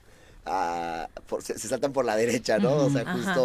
De repente llega Will Smith, pero pues nadie sabía. Sí. O sea, pero no es una cuestión que se haya gestionado acá. O sea, de repente tú buscas la locación, te gusta, hablas con la hacienda, hablas Hasta con este Bad rollo. Bunny, ¿no? Bad Bunny, Bad claro, Bunny. acá en el Mirabal, ¿no? Sí, claro, aquí a dos cuadras y no nos Sí, enteramos. ¿no? los balaceros. Sí, sí. Gran Sí. escena, ¿no? De Entonces narcos. lo que lo que quiero entender de lo, del comentario que hiciste es que no es tanto que se haya que se esté promoviendo al estado de Morelos. No, no hay un O sea, trabajo detrás. para no, no. nada. Ni siquiera la es existe la dar, comisión, ¿no? o sea, alguien está cobrando en la comisión de Tengo filmaciones. entendido que ahorita está Cefalán, la verdad no, ¿No? desconozco, estás hace poco y no sabría decirte, la verdad, no, pero sí es un Pero hecho no hay de- un trabajo de gestión. No, o sea, sinceramente, creo que le faltaría mucho Si hubiera, más presencia, hubiera ¿no? muchísimo más. O sea, ¿no? estados como, no sé, Quintana Roo, Chihuahua, incluso si van a festivales y promueven, ¿no? Si vengan a firmar y te damos Claro. incentivos, no sé. Y este rollo, pues bueno, al ser eh, oriunda acá, bueno, que, que radica acá Natalia López, creo que tiene esa cercanía De la de belleza visión. de sí, los claro, no sé, claro. Tepoztlán. Y bueno, que está el estudio aquí de postproducción de los más importantes de Latinoamérica, Esplendor Omnia, pues bueno, aprovechar todo esto. Y pues nada, un abrazo y felicitación a Natalia López y todo su equipo, todos los que participaron en la película, pues un- una gran felicitación y esperamos ver la película pronto en salas, ¿no? Sí, Estar sí, sí, pendiente. nos avisas Ah. de la fecha Se llama inmediatamente. Manto de Gemas. Manto de gemas. De Natalia López Gallardo. Perfecto. Y de lo que hay ahorita en cartelera Pues, o en las plataformas Igual, que nos creo que la- el estreno del Ajá. fin de semana obligatorio es Madres Paralelas de eh, Pedro Almodóvar con Penélope Cruz, que es este rollo, es como de repente, pues, Almodóvar y no sé qué cine. No, está en Netflix, ya, o sea, vayan ahorita a su cuenta, pueden ver desde Ah, ayer. Ya la nueva película de Pedro Almodóvar ya está en, en- en la plataforma Netflix y creo que la recomendación del fin de semana totalmente. Tuvo ¿no? varias nominaciones. Sí, claro. De hecho, Penélope Cruz y está por mejor mejor actriz, claro. Y- Y creo que también creo que no sé si va por mejor película, no sé. Sí va, ¿no? Sí, sí, sí, sí. sí, sí, sí. Ujú. Y entonces, este, claro, o sea, y- y, esta cuestión maravillosa, ¿no? O sea, digo, todo bien con los cines y sigue siendo increíble, pero pues ya La lo tienes al alcance, practicidad, ya, de- claro. ya, o sea, quiero, la quieren ver ahorita a las 9 de la mañana, véanla. o sea, Sí, pero el cine este- se ve mejor en el cine. no, Ah, eso siempre, te lo digo siempre. o sea, no por más que tenga la pantalla sí. más fregona y el sonido sí, sí. susurrón en tu casa, todo, este, Sí, el cine es una maravilla, ¿no? Totalmente. y este binomio de Almodóvar y Penélope Cruz es. Sí, ya, ya es la fórmula, ¿no? Ya, se pueden aventar todo el ciclo de películas de Almodóvar para redondear con el estreno, ¿no? Totalmente. Y otro estreno que, bueno, eh, la semana pasada eh, eh, no logramos hablar de, de, de la, la, película de, el, el, de Tinder, del estafador de Tinder. Ay, bueno, no la vean, terminan enojadísimos, ¿eh? O sea, no, qué coraje. No voy a ventanear a unas amigas ayer, pero decían, ¿qué, qué tontas. Bueno, yo también les presté lana. No. no, es que es muy fácil decirlo después, ¿no? Pero como muchos dicen, o sea, sí, ellas le pusieron lana a la relación, pero ¿cuántas no dejan su autoestima, sus eh, mejores no, eh, años? que escuchaba unos comentarios de, de, cuando saca la policía la fotografía de estafador, delincuente, bla, bla, bla los comentarios de las mujeres es eh, no pues así hasta yo Pero está guapo. no yo le, yo le pago no, la, sí, la fianza. no, si lo encuentro pues mejor me lo quedo claro, o sea claro. no no ese tipo de comentarios de las mujeres que dices Chale. es un delincuente sí, no es totalmente. un delincuente no no y justo eh, tomando ese ese tema que bueno ya mucha gente ya vio la, la película que uh -huh, es increíble y bueno uh -huh si participan en Twitter o en cualquier red social, si no la han visto, no la entienden a los memes, o sí, bueno, medio claro. la entienden, entonces véanla sí. y participen en estas bonitas redes sociales, que está increíble, que ya hasta ayer le hicieron su piñata, sí, esa famosa piñatería, está increíble.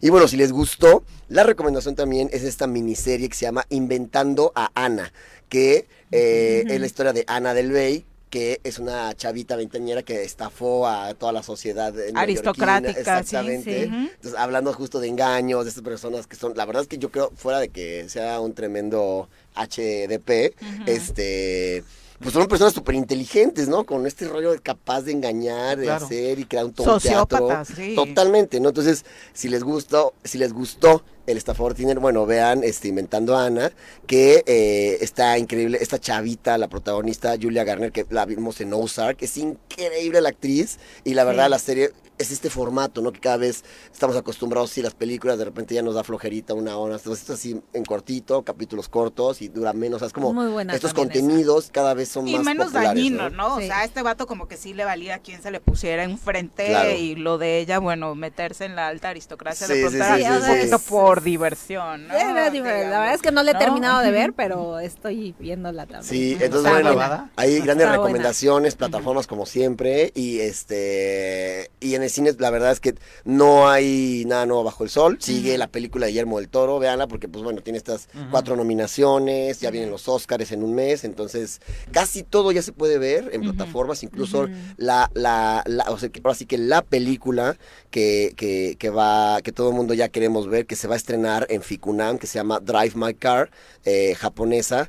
Eh, que es de, de, un director que se llama eh, Ryusuke Hamaguchi y está basado en un cuento de Haruki Murakami. Oh, esta, esta película sí eh, está basada en un, un cuento de, de, Murakami y eh, pues yo creo que la película que va a arrasar en los Oscars, ¿no? Que digo, lástimamente le quitó ahí el lugarcito a Noche de Fuego mexicana, uh -huh. ¿no? Bueno, todos iba a estar, uh -huh. ¿no? Entonces, este, todo el mundo la, la, queremos ver. Va a estrenarse en Ficunam, eh, ya en, básicamente en un mes, y probablemente vaya a estar en plataformas como Movie o uh -huh. parece ser que también va, va, a llegar a HBO Max. Esperamos que al, alguien por ahí se, se atreva a ponerla en, en salas de cine, porque creo que es de las películas, bueno, que la que va a arrasar, la quieres ver en cine, como lo acabas de sí, mencionar, sí, sí. pero pues estamos esperando con muchas ansias ver Drive My Car. Pues muy buenas propuestas. Ángel dice, eh, a mí me gustó mucho la de Si algo me pasa, los quiero. No la he visto. Dice ah, que es un Netflix. cortometraje que ganó el Oscar, no sé si el año pasado o el antepasado. Cortometraje. Un cortometraje Ay. animado que habla justo de esta situación tan, tan complicada de las armas en Estados Unidos, oh, de los niños. Vale la pena entonces. Sí, no, no, no, no, o sea, pero véanlo okay. con una caja de pañuelos al lado, porque a pesar sí. de que es un corto, te cuenta una historia tremenda y ya hasta se me chingó la piel. Sí, o sea, no, no, no, hay, no hay diálogo. Y está en no Netflix. Ah, bueno, Exactamente. Entonces, Vamos sí, a agregarlo a la lista. Gana, gana el Oscar Mejor Cortometraje. Increíble, increíble eh, trabajo y con mucha Muy creatividad y con una gran historia, bueno, se pueden ganar hasta Oscar. Muchas gracias. Gracias, nos escuchamos la próxima semana. Muy buenos correr. días. Vámonos. Exactamente. Ya corrió, Literal, sí se va a hacer creo que nos hace falta a nosotros. La verdad, de- después del strudel que nos trajo Ay. Ale, nos va a hacer falta, por supuesto, irnos al, al gym. Eh, se ha dado a conocer que la Corte de Magistrados eh, londinense aprobó la extradición a México de Karime Macías. Si no se acuerda quién es, ella era primera dama de Veracruz y está enfrentando una orden de aprehensión por el delito de de fraude genérico, esposa de Javier Duarte, efectivamente, y se hizo famosa por esta libreta metafísica con decretos, ¿no? Ah, sí. De re- escribir Merezco, planas y merezco, planas y merezco, planas de merezco. merezco abundancia. Merezco Le funcionó por un momento, así que no se deje llevar nada más por esta situación. Pero Hay que no. también llevarlo en práctica y con honestidad. Vamos a retomar después de mucho tiempo los viernes musicales en el Tesoro Matutino. Nos da muchísimo gusto recibir a Fernando Durán, eh, que nos acompaña ya en cabina para platicarnos de su concepto musical. Fernando, ¿cómo te va? Muy buenos días. Hola, muy buenos días. Bueno, Antes que nada les quiero agradecer este el espacio.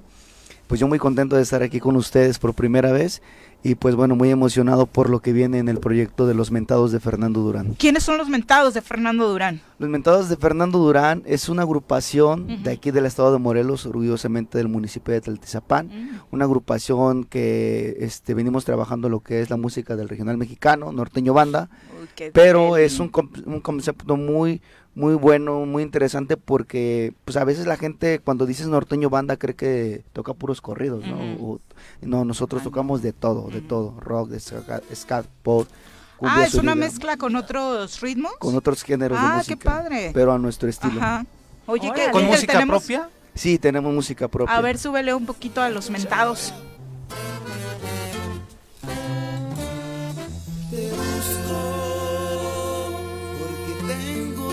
Tantas cosas que decirte, pues me estoy volviendo loco porque no te despediste si no alcanzo a comprender porque te fuiste.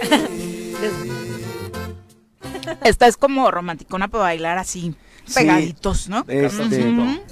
Sí, mire, lo que pasa que el, el concepto en, en vivo, pues sí manejamos de todos los géneros, de todos los ritmos.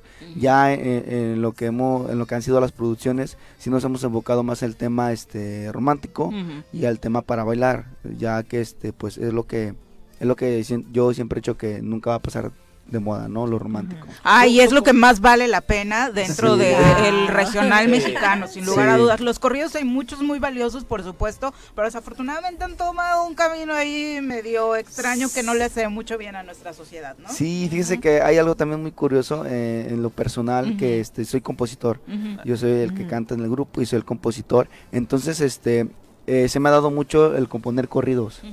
O sea, Pero hay eh, corridos buenos, ¿no? Sí, hay, Exacto. hay muchos Sanos, corridos Bueno. buenos, sin duda. Bueno. y aquí tenemos grandes compositores en Morelos, Sí. ¿no? Don. Teodoro Bello, por eh, ejemplo, sí, ¿no? de, ver- Ujú. de verdad. Eh, de hecho, este, también digo, aprovecho para mencionarles que estoy haciendo un corrido al general Emiliano Zapata. Ah, bien. que padre. yo creo que primero Dios este se estrena el 10 de abril. Ahora para su aniversario. Exactamente. Es un corrido que le estamos haciendo al general y yo creo que, que está quedando está quedando muy padre y ese ha sido como nuestro fuerte, pero qué bueno que mencionas eso que hay de corridos a corridos. Claro. Sí, claro. ¿Cuántos Digo- años tienes? 27. ¿Y qué inspiración musical eh, tienes? El desamor. ¿No? Mm, No, de todo, ¿No? de todo, de todo. bueno, es que el desamor es pega más. cara de No, es desamor? que ahorita que todos estamos esperando el nuevo disco de Nodal. Pero, ¿Algún este, cantante, algún compositor que te, te haya inspirado? Eh, Marco Antonio Solís, Espinoza Paz, Horacio Palencia. Romántico. Romántico, Sí, sí. romántico. claro. O sea, eres romántico. Grandes, grandes temas eh, en el tema romántico que nacen eh, dentro del regional grupero y que después adoptan cantantes de otros Sí, géneros. sí. Y dices, qué maravilla de rol. Y yo, pues, esa existía hace 20 años, Ajá, pero sí, por sí, negarte a sí. escuchar banda, no, Sí. no las conocías, ¿no? Sí, eh, tengo, híjole, como 100 canciones románticas, pero Ah, pues, pero por ejemplo en el proyecto en el que estoy, pues ahora sí que es difícil de repente eh, tocar puertas y que pues te la cierren, ¿no? Entonces hemos, este, nuestro, nuestro propio material lo hemos creado nosotros, pero lo que nos ha funcionado más es este tema como de los corridos, pero sí son, de, hay de corridos a corridos. Entonces a mí siempre me gusta hacer corridos, pero me gusta meterme en el papel de la persona. Y para que la persona al momento de escuchar su corrido se identifique. Es por eso que, que ahorita estamos este, eh, haciendo el corrido del general Emiliano Zapata y pues esperemos que nos quede bien, estamos echando hartas ganas. Dices Nos que encantará tienes más de escucharlo. 100 rolas. ¿Cuántas tienes grabadas? Grabadas tenemos ahorita como 12. En estos 7 años, ya llevamos 7 años, de hecho en septiembre es nuestro séptimo aniversario. Es un buen rato. Este, y, y es- son pocas. También es difícil de repente ¿Has grabar. compuesto para alguien más o, o son para ti? O sea, ¿En los corridos? cantan. La- ¿En eh, general? no, no, la En general, canción. sí, para las, sí, o sea, ¿Algún artista o algo? No. eh, como, como. no, Lo que has sí, escrito. Ah, no, pues Que este. Si tus canciones las ha grabado, las han grabado otros cantantes, No. otros No. grupos. Ah, sí, hay un par de canciones que de con grupos locales que sí me han grabado. Ah, Este, no, no, hubo un tiempo donde sí estuve tocando puertas, pero no logré hacer, no logré que me abrieran ni una. Ahorita la verdad no me, no me he enfocado en eso. Yo siempre he hecho que las cosas llegan cuando tienen que llegar. Pero ya hay disco grabado de los ya hay, ya, hay, ya, hay, ya hay cuatro sencillos. Justamente Ok. ahorita estamos este, promocionando esta canción que pusieron. Se llama La Última Noche. ¿De qué va? ¿Eh? ¿Cómo es la canción? ¿De Es qué una canción, de, de- esa sí es de desamor. Uy. Esa se sí. llama la, por eso se llama la última noche. De una vez, es viernes. ¿Sí, una vez? Por es eso. viernes ya. Sí, ¿Y y los mentados son de, de también de, de este lugar donde eres Sí, tú? somos de la zona sur del estado de Morelos, lo que viene siendo Zacatepec, Jojutla y, y Tlaltizapán. Somos puros este, chavos de, de entre 25 a 30 años. Eh, la verdad, este, pues es un, es un proyecto muy bueno que ahorita estamos trabajando muy bien. Ya llevamos cuatro sencillos. ¿Cuántos son los mentados? Somos siete integrantes. Qué maravilla. ¿Y dónde los podemos escuchar? Sí. Las redes tocar, sociales, La verdad es que nos encantaría poder Sí, estar. Este, está la página oficial en, en Facebook, como. Los Mentados de Fernando Durán. Y tenemos toda nuestra música que hemos grabado está en todas las plataformas digitales, en TikTok, en Insta, en Spotify, eh, bueno, en todos, en todos, en todos lados Ya, está ya. nuestra música original. ¿Y este, tocan en algún lado de manera este, pues, fija? Mm, No, ahorita pues este, ahora sí que donde nos contraten, Contrataciones. estamos, donde, donde vamos muchos es, es el estado de Entonces, Guerrero, escúchenlos en su página y contrátenlos. y, y Estado de México y lo que viene siendo pues Morelos. Ok. Perfecto. Pe- Pero no están en un bar como establecidos de, de planta. No, no, no. Ok, no. bueno, pues a- a- anótense a los bares que, ¿no? Sí. vale muchísimo de la pena, por supuesto, que apoyemos aparte el talento El talento local. morelense, sí, que- hay mucho, Sí, De- mucho. De, hecho, lo que nos ha funcionado, eh, como que el- la forma que interactuamos con la gente, el, el relajo, el ambiente. Incluso hemos subido videos en TikTok que ya han rebasado los 4 millones de visitas. Ah, caray. qué padre. Sí. Wow. Es que hoy los tiempos han cambiado Sí. y ya Sí. incluso tener una disquera y demás, teniendo las plataformas ya no se vuelve un asunto como tan prioritario como Vamos a tener antes, que probar, ¿no? ¿verdad, Pepe? Sí. Sí. Te- ahorita nos da, ¿tú- ¿Qué teléfono tienen para contratarte? Ok, teléfonos 777-139-5483. Perfecto, pues muchísimas gracias y todo el éxito del mundo. Gracias, mucho gusto. Un Eh, gusto. antes de despedirnos, ya prácticamente nos vamos y están buscando un lugar chi- Chicos, también donde depilarse. Nuestros amigos de Kire Láser continúan con este descuento del 30% en todos sus paquetes individuales o un paquete eh, que pueden contratar eh, y al contratarlo reciben uno gratis para su pareja o acompañante de igual o menor precio. Así que son muy buenas promociones las que están lanzando en este mes de febrero en Kire Láser. Los pueden encontrar así en redes sociales para conocer todas sus promociones, seguirlos y estar enterados de todos los servicios, porque este de la depilación solamente es uno de los muchos con los que cuentan. Recuerden que, bueno, eh, de pronto se ha vuelto muy, muy práctico, eh, insisto, particularmente para las chicas, este tema de la depilación y encontrar algo que sea duradero, que no te lastime y demás es complicado. Entonces, con toda la confianza, les recomendamos a nuestros amigos de Kire Láser que, insisto, a través de redes sociales pueden contactar, pedir informes, hacer su cita y preguntar por toda la serie de promociones y productos que tienen para, eh, pues, verse más bellas y bellos. ¿no? Quitarme el bigote de cantinflas que me sale. También, Sí, o sea, de verdad que sí hay, hay muchos temas en los que nos pueden ayudar nuestros amigos de Kire. Nosotros ya nos vamos. Ah, y ayer la selección nacional femenil ganó 9-0. Ah, caray. Inicia, la, el- digo, a ver. América, ellas en la zona de CONCACAF. Y casi no se habla de eso. Cero, Ale, cero. Afortunadamente se las llevaron a jugar a Nuevo León, donde los dos equipos femeniles, tanto el de Tigres como el de Rayados, llenan sus estadios. Ayer la afición se volcó en el estadio de Tigres para apoyar a la selección. Y bueno, 9-0 en este inicio del eh, clasificatorio para el Mundial. Ojalá que de verdad. Un ejemplo. un ejemplo para muchos este hombres. sin duda, sin duda. Ya nos vamos, Ale, muchas gracias. No, gracias a Por acompañarnos y por el strudel. Oh, gracias, gracias. Ya finalizando el programa, les damos eh, la, nuestra calificación de 10, así que luego te vamos a pedir también tu número para contrataciones de, de postres. Para pedidos. gracias, gracias Ale. Muy buenos días. Muchas gracias, gracias Pepe. Buenos días. Buen fin de semana. fin de semana. Los esperamos en próximo lunes en pues, punto de las 7. pues. ¡Uy! ¡Se acabó! Pues así es esto. Esta fue la revista informativa más importante del centro del país. El Choro Matutino. Por lo pronto, el Choro Matutino. A bailar, el Choro Matutino. A gozar, el Choro Matutino.